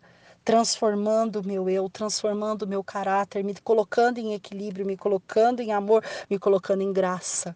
Porque tu és o Senhor sobre tudo e sobre todos, em nome de Jesus. Amém? Esther capítulo 9. Os judeus matam aos seus inimigos. No dia 13 do duodécimo mês, que é o mês de Adar, quando chegou a palavra do rei, a sua ordem para se executar, no dia em que os inimigos dos judeus contavam assenhorar-se deles, sucedeu o contrário. Pois os judeus é que se assenhoraram dos que o odiavam. Porque os judeus, nas suas cidades, em todas as províncias do rei Assuero, se juntaram para dar cabo daqueles que lhes procuravam a fazer o mal. E ninguém podia resistir-lhe, porque o terror que inspirava caiu sobre todos aqueles povos. Todos os príncipes das províncias, os sátrapas, os governadores e os oficiais dos reis auxiliavam os judeus, porque tinham caído sobre eles o temor de Mordecai porque Mordecai era grande na casa do rei, e a sua fama crescia por todas as províncias, pois ele se ia tomando mais e mais poderoso. Feriram, pois, os judeus a todos os seus inimigos, a golpes de espada, com matança e destruição, e fizeram dos seus inimigos o que bem quiseram na cidadela de Susa, os judeus mataram e destruíram a 500 homens, como também a Parsandata, a Dalfamon, a Dalfon, a Aspada, a Porata, a Adália, a Aridata, a Farmasta, a Arizai, a Aridai e a Vaizata, que eram as, os dez filhos de Amã, filho de Amedata, o inimigo dos judeus, porém no despojo não tocaram. No mesmo dia, foi o comunicado ao rei o número dos mortos da cidade de Susa. Disse o rei à rainha Esther: Na cidadela de Susa mataram e destruíram os judeus os judeus a 500 homens e os dez filhos de Amã, mas nas províncias do rei, que terão eles feito? Qual é, pois, a tua petição? e se te dará. Ou o que é que desejas ainda, e se te cumprirá. Então disse Esther: Se bem parecer ao rei, conceda-se aos judeus que se acham em Susa, que também façam amanhã, segundo o edito de hoje, e despendurem em forca os cadáveres dos dez filhos de Amã. Então disse o rei que assim se fizesse. Publicou-se o edito em Susa e dependuraram os cadáveres dos dez filhos de Amã. Reuniram-se os judeus que se achavam em Susa também no dia 14 do mês de Adar e mataram em Susa a 300 homens, porém no despojo não tocaram. Não toque no despojo do seu inimigo. Não toque nas coisas do seu inimigo. É anátema, é sujo, é porcaria, é lixo. Joga fora. Não ponha a mão naquilo que o seu inimigo produziu não dê continuidade naquilo que o seu inimigo produziu, porque aquilo que o seu inimigo produziu não provém do Senhor. Destrua, elimina, retire, dê oportunidade para que o novo do Senhor ele venha ser colocado. Hoje, é claro que óbvio que hoje nós não vamos usar da força humana para derrotar os nossos inimigos. Ninguém vai sair com uma arma na mão matando os inimigos, com espadas, com flechas, com arcos, atirando na vida dos inimigos, construindo forcas à altura para degolar o nosso inimigo. É óbvio que não exatamente porque nós não vamos fazer justiça com as nossas próprias mãos, mas ao nosso Deus cabe toda a justiça. Ao nosso Deus cabe colocar os inimigos da nossa alma nas mãos dele, mas a ordem que ele te dá, não toque nas coisas do seu inimigo. Não toque nos despojos dele. Retira tudo o que for dele do lugar.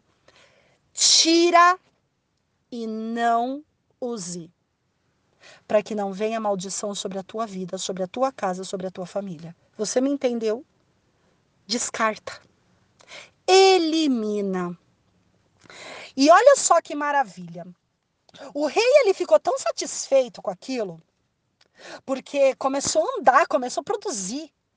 Começou a haver bênçãos de Deus naquela região, exatamente pelo seu edito, exatamente porque os inimigos eles estavam sendo destruídos, eles estavam sendo despojados, eles estavam caindo nas suas próprias armadilhas. E a Esther fala assim: para que todos fiquem muito alertas, coloque o nome deles expostos, para que todos vejam o que eles fizeram. No caso deles lá atrás, todos os cadáveres já estavam mortos. Eles foram colocados em praça pública, pendurados em forcas, para que todos pudessem ver. Eles foram responsáveis por editar uma destruição em massa, mas quem foram destruídos e destronados foram eles que se coloque em público tudo que esses inimigos de nossas almas têm feito, para que um decreto seja legalizado e para que as pessoas tenham temor e tremor o Deus a qual nós servimos, para que todos saibam que o nosso Deus é aquele que dá o edito, que decreta e faz o final. Mas nós precisamos alinhar o nosso caminho com Deus, assim como Mardoqueu, assim como a Esther. Amém? A festa do Purim, versículo 16. Também os demais judeus que se achavam nas províncias do rei se reuniram e se dispuseram para defender a vida e tiveram sossego dos seus inimigos. Ah, deixa eu dar uma pausa. Volta lá no, na, na, na primeira explicação. Olha, vocês lembram que antes Amã ele conseguiu movimentar vários reinos, né, para publicar um decreto de matança, né?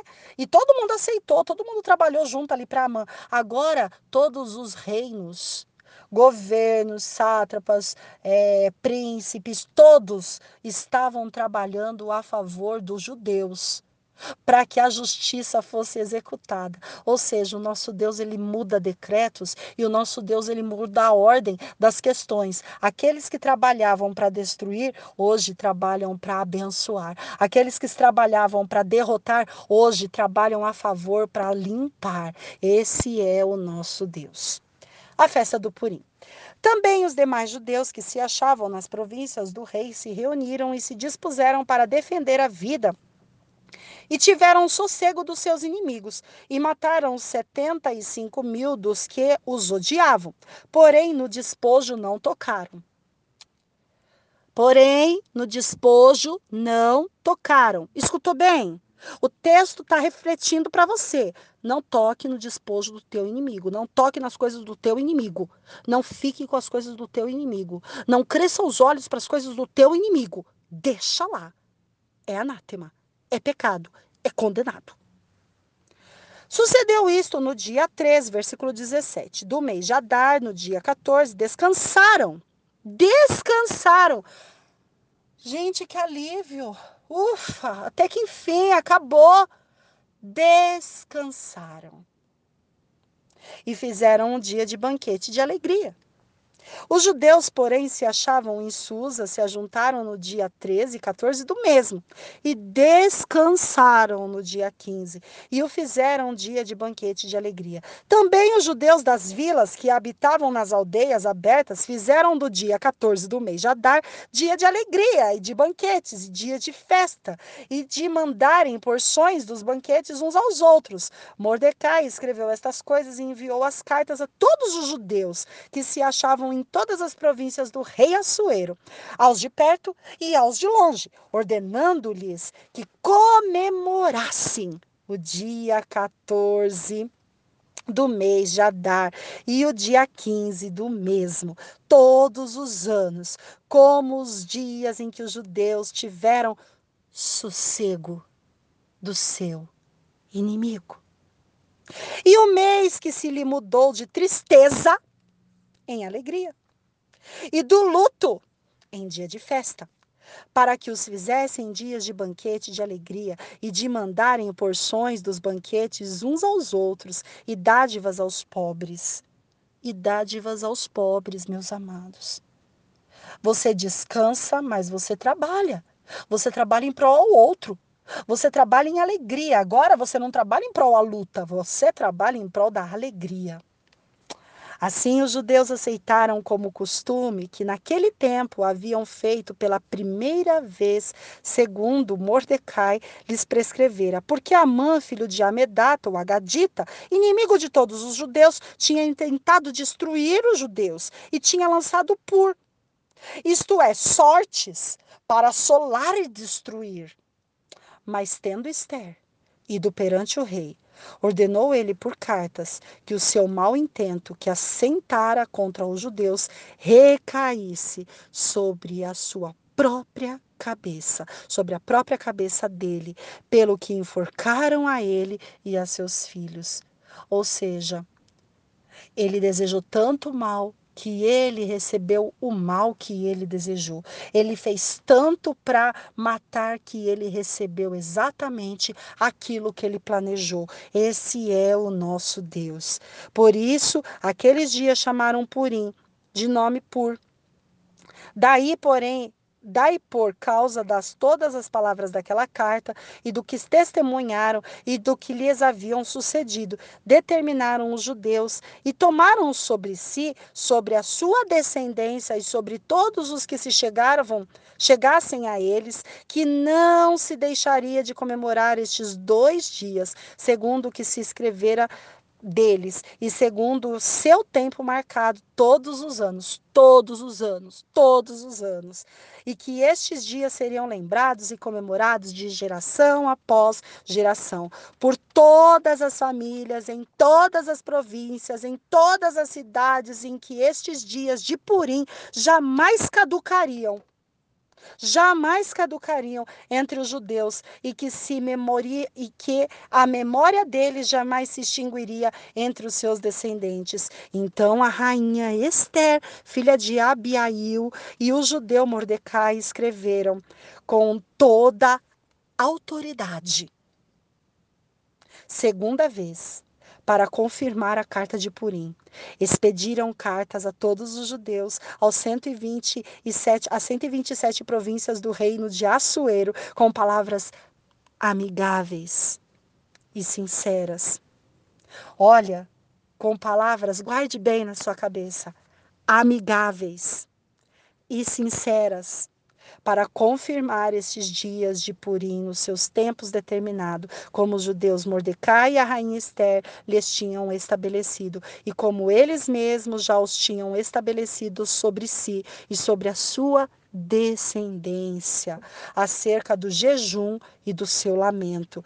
E mandando e o mandato de Esther estabeleceu estas particularidades de Purim e se escreveu no livro.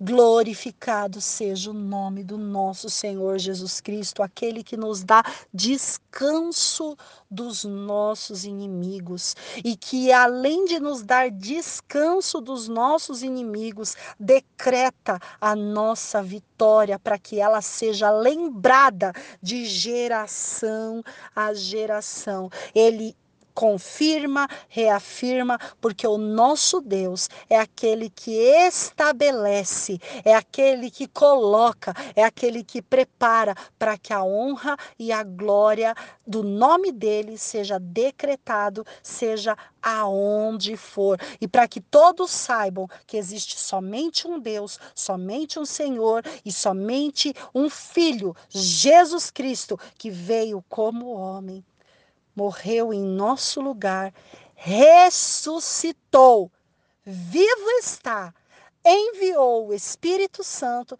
para nos acompanhar e nos direcionar em todas as ações que nós precisamos para que nós possamos vencer dia após dia os inimigos de nossa alma. Amém?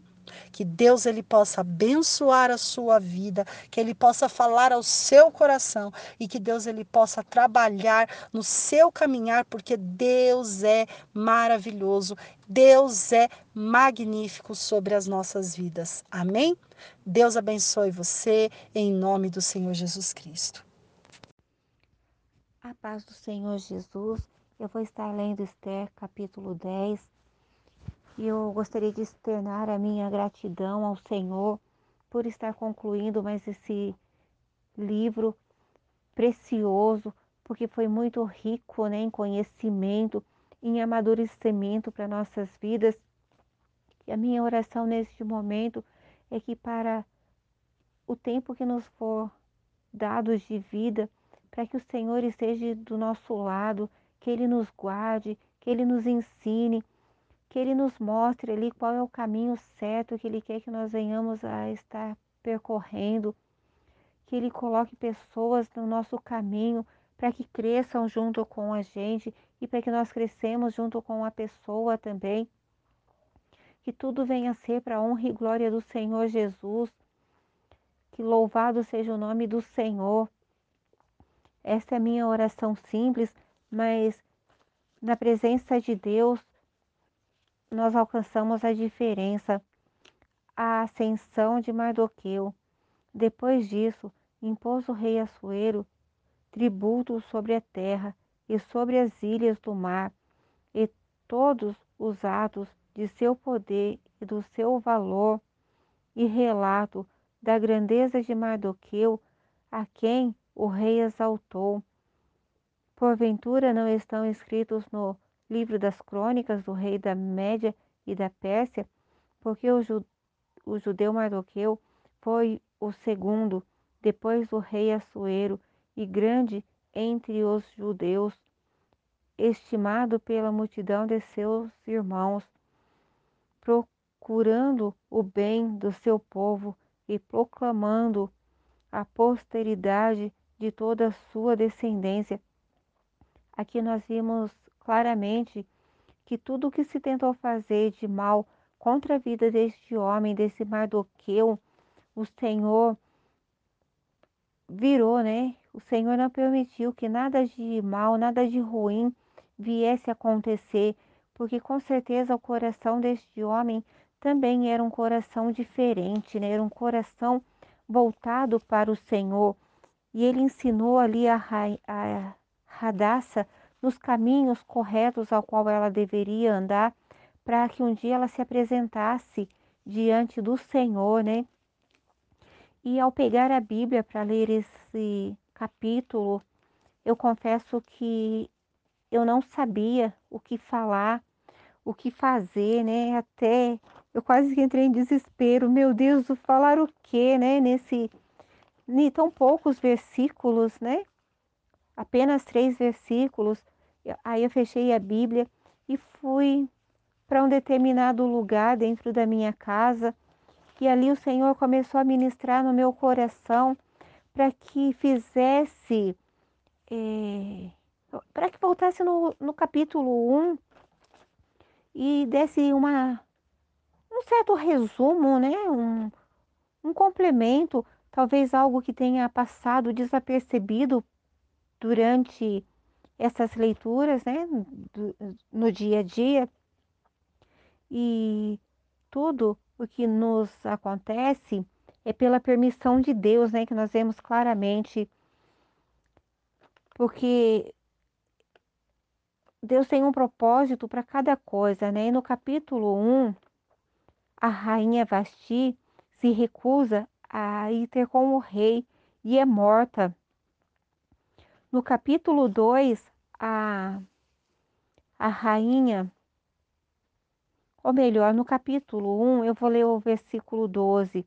Porém, a rainha Vasti recusou vir, conforme a palavra do rei, por meio dos eunucos, pelo que o rei muito se enfureceu e acendeu nele sua ira. Aí ele foi conversando com as pessoas, com os eunucos dele, que fizeram com que ele mandasse que a rainha Vasti fosse morta, né?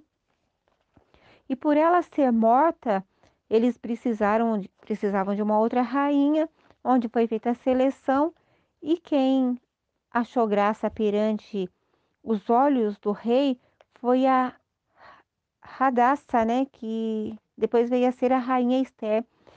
Ela alcançou o, graça diante do, dos olhos do rei, e só que ela tinha um segredo. Ela não contou para o rei que ela era judia. E esse segredo foi guardado para o momento certo, né? Para quando o Senhor Deus poderoso quisesse que fosse revelado. Então ela guardou e ela passou por várias situações e ela não contou. No capítulo 3, nós vemos o, o ódio de Amã contra Mardoqueu, né?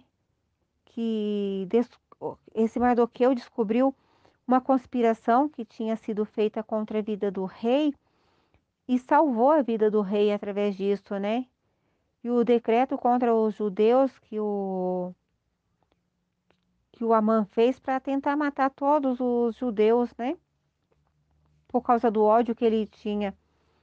No quarto, Mardoqueu ele fala para Esther a respeito desse plano que seria para que todos os judeus fossem mortos.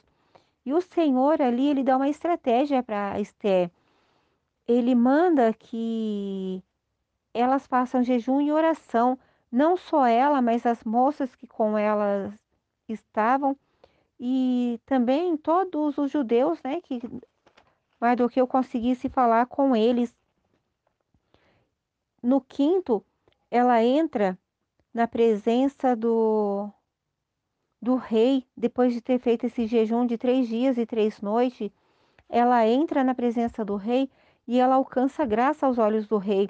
O rei estende para ela o cetro de ouro e ali ela convida o rei sabiamente para estar tá participando desse de um jantar, né, na, na casa dela. E pela estratégia ali ela, que ela vai tendo, o Senhor vai falando com, com eles, né, para que eles possam vir a lutar pela vida deles, né? no capítulo 5, o versículo 8: Se achei graça aos teus olhos, ó Rei, se bem parecer ao Rei, conceder-me a minha petição e outorgar-me o meu requerimento, venha o Rei com Amã ao banquete que lhe hei de preparar, e amanhã farei conforme o mandamento do Rei honra é para quem tem, né? Não é para qualquer um. Para se ser honrado, primeiro tem que se ser humilde, né? E no capítulo 6, o Amã ele vai achando que ele vai conseguir matar Mardoqueu numa forca que ele já tinha preparado, né, para para matar ali o o Mardoqueu. Só que ao invés dele conseguir acabar com a vida do Mardoqueu, ele foi obrigado a exaltar Mardoqueu, porque ele foi obrigado a guiar um cavalo com Mardoqueu assentado em cima dele, com roupas do rei, o cavalo que era do rei, né? E ainda teve que ir gritando assim: Assim se fará ao homem a quem o Senhor deseja honrar. E para ele, com certeza, foi grande humilhação, né? Porque ele achou que era ele que o rei gostaria de honrar, e pelo contrário, era quem ele queria acabar com a vida. No capítulo 7, Amã é morto na forca que ele fez para Mardoqueu. Eu vou estar lendo o capítulo 9 e o 10. Então disse Abona, um dos eunucos que havia diante do rei, eis que também a forca de cinquenta côvados de altura que Amã fizera para Mardoqueu, que falara em defesa do rei, está junto à casa de Amã. Então disse ao rei, então disse o rei, enforcai-o nela. Enforcaram, pois, Amã na forca que ele tinha preparado para Mardoqueu. Então o furor do rei se aplacou. Aqui nós vemos, né, que, como eu estava falando, ele fez essa forca, mas ele fez para ele mesmo acabar sendo morto, né? Honra é para quem tem. Não adianta querer é, desejar o mal para o seu próximo, porque acaba voltando é para você mesmo. Se eu desejar o mal o meu próximo, volta para mim. Nós temos que libertar, liberar perdão. Indiferente do que a pessoa nos fizer, nós temos que liberar perdão. Nós não podemos deixar o ódio dominar o nosso coração, né? no, versi, no capítulo 8, no versículo 5. E disse: Se bem parecer ao, ao rei, se eu achei graça perante ele, se esse negócio é reto diante do rei, e se eu lhe agrado aos seus olhos, escreve-se que se revoguem as cartas concebidas por Amã, filho de Amedata ou Agadita, os quais ele escreveu para aniquilar os judeus que estão em toda a província do rei. Escrevei os judeus como parecer bem aos vossos olhos, em nome do rei, e selai-o com o anel do rei, porque o documento que se escreve em nome do rei e que se sela com o anel do rei não se pode revogar, é, esse, essas cartas que eles escreveram, né, foi para que desse um entendimento para os judeus que estavam longe que eles deveriam lutar pela vida deles, né? E no 9, eles lutaram pela vida e venceram fizeram festa, né? Porque eles venceram, eles conseguiram alcançar a vitória. Essa vitória que era, se eles perdessem, era a morte certa. No 31, para confirmarem esses dias de Purim nos seus tempos determinados, como Mardoqueu, o judeu e a rainha Esther lhes tinham estabelecido, e como eles mesmos já o tinham estabelecido sobre si e sobre a sua descendência, acerca do jejum e do seu clamor. E o mandado de Esther estabeleceu os sucessos daquele purim. Então escreveu-se no livro, trazendo para as nossas vidas, né, nos dias de hoje, Jesus morreu para nos dar a oportunidade de nos apresentarmos diante do Rei dos Reis. Essa é seria a nossa estratégia, né? É, somos, a nossa estratégia é sermos fiéis a Jesus. Vencemos a Satanás com jejum, oração, alcançamos a graça diante do Rei que aponta para nós o cedro, né? Nós nos humilhamos diante dele e somos honrados. Nos faz invisível para o inimigo, muda a sentença de morte que havia sobre as nossas vidas. Morre o nosso corpo, depois vamos para um banquete constante, festa todo dia na presença de Deus, né? E essa festa, esse banquete, é só mediante ao fato de Jesus ter morrido ali na cruz do Calvário. Por Jesus ter morrido na cruz do Calvário, nós temos esse acesso na presença de Deus. Deus é esse Rei dos Reis, Ele é o Todo-Poderoso. Toda a honra, toda a glória tem que ser dada para Ele, não para nós, não para o nosso conhecimento, porque nós só vemos o momento presente, o Senhor vê lá na frente. Então, tudo isso que foi acontecendo na vida de Esther, o Senhor já foi preparando, o Senhor foi dando ali a sabedoria e o entendimento, tanto para Mardoqueu como para ela, para que tudo acontecesse no devido tempo, da maneira correta, não pelo conhecimento deles, mas pela estratégia.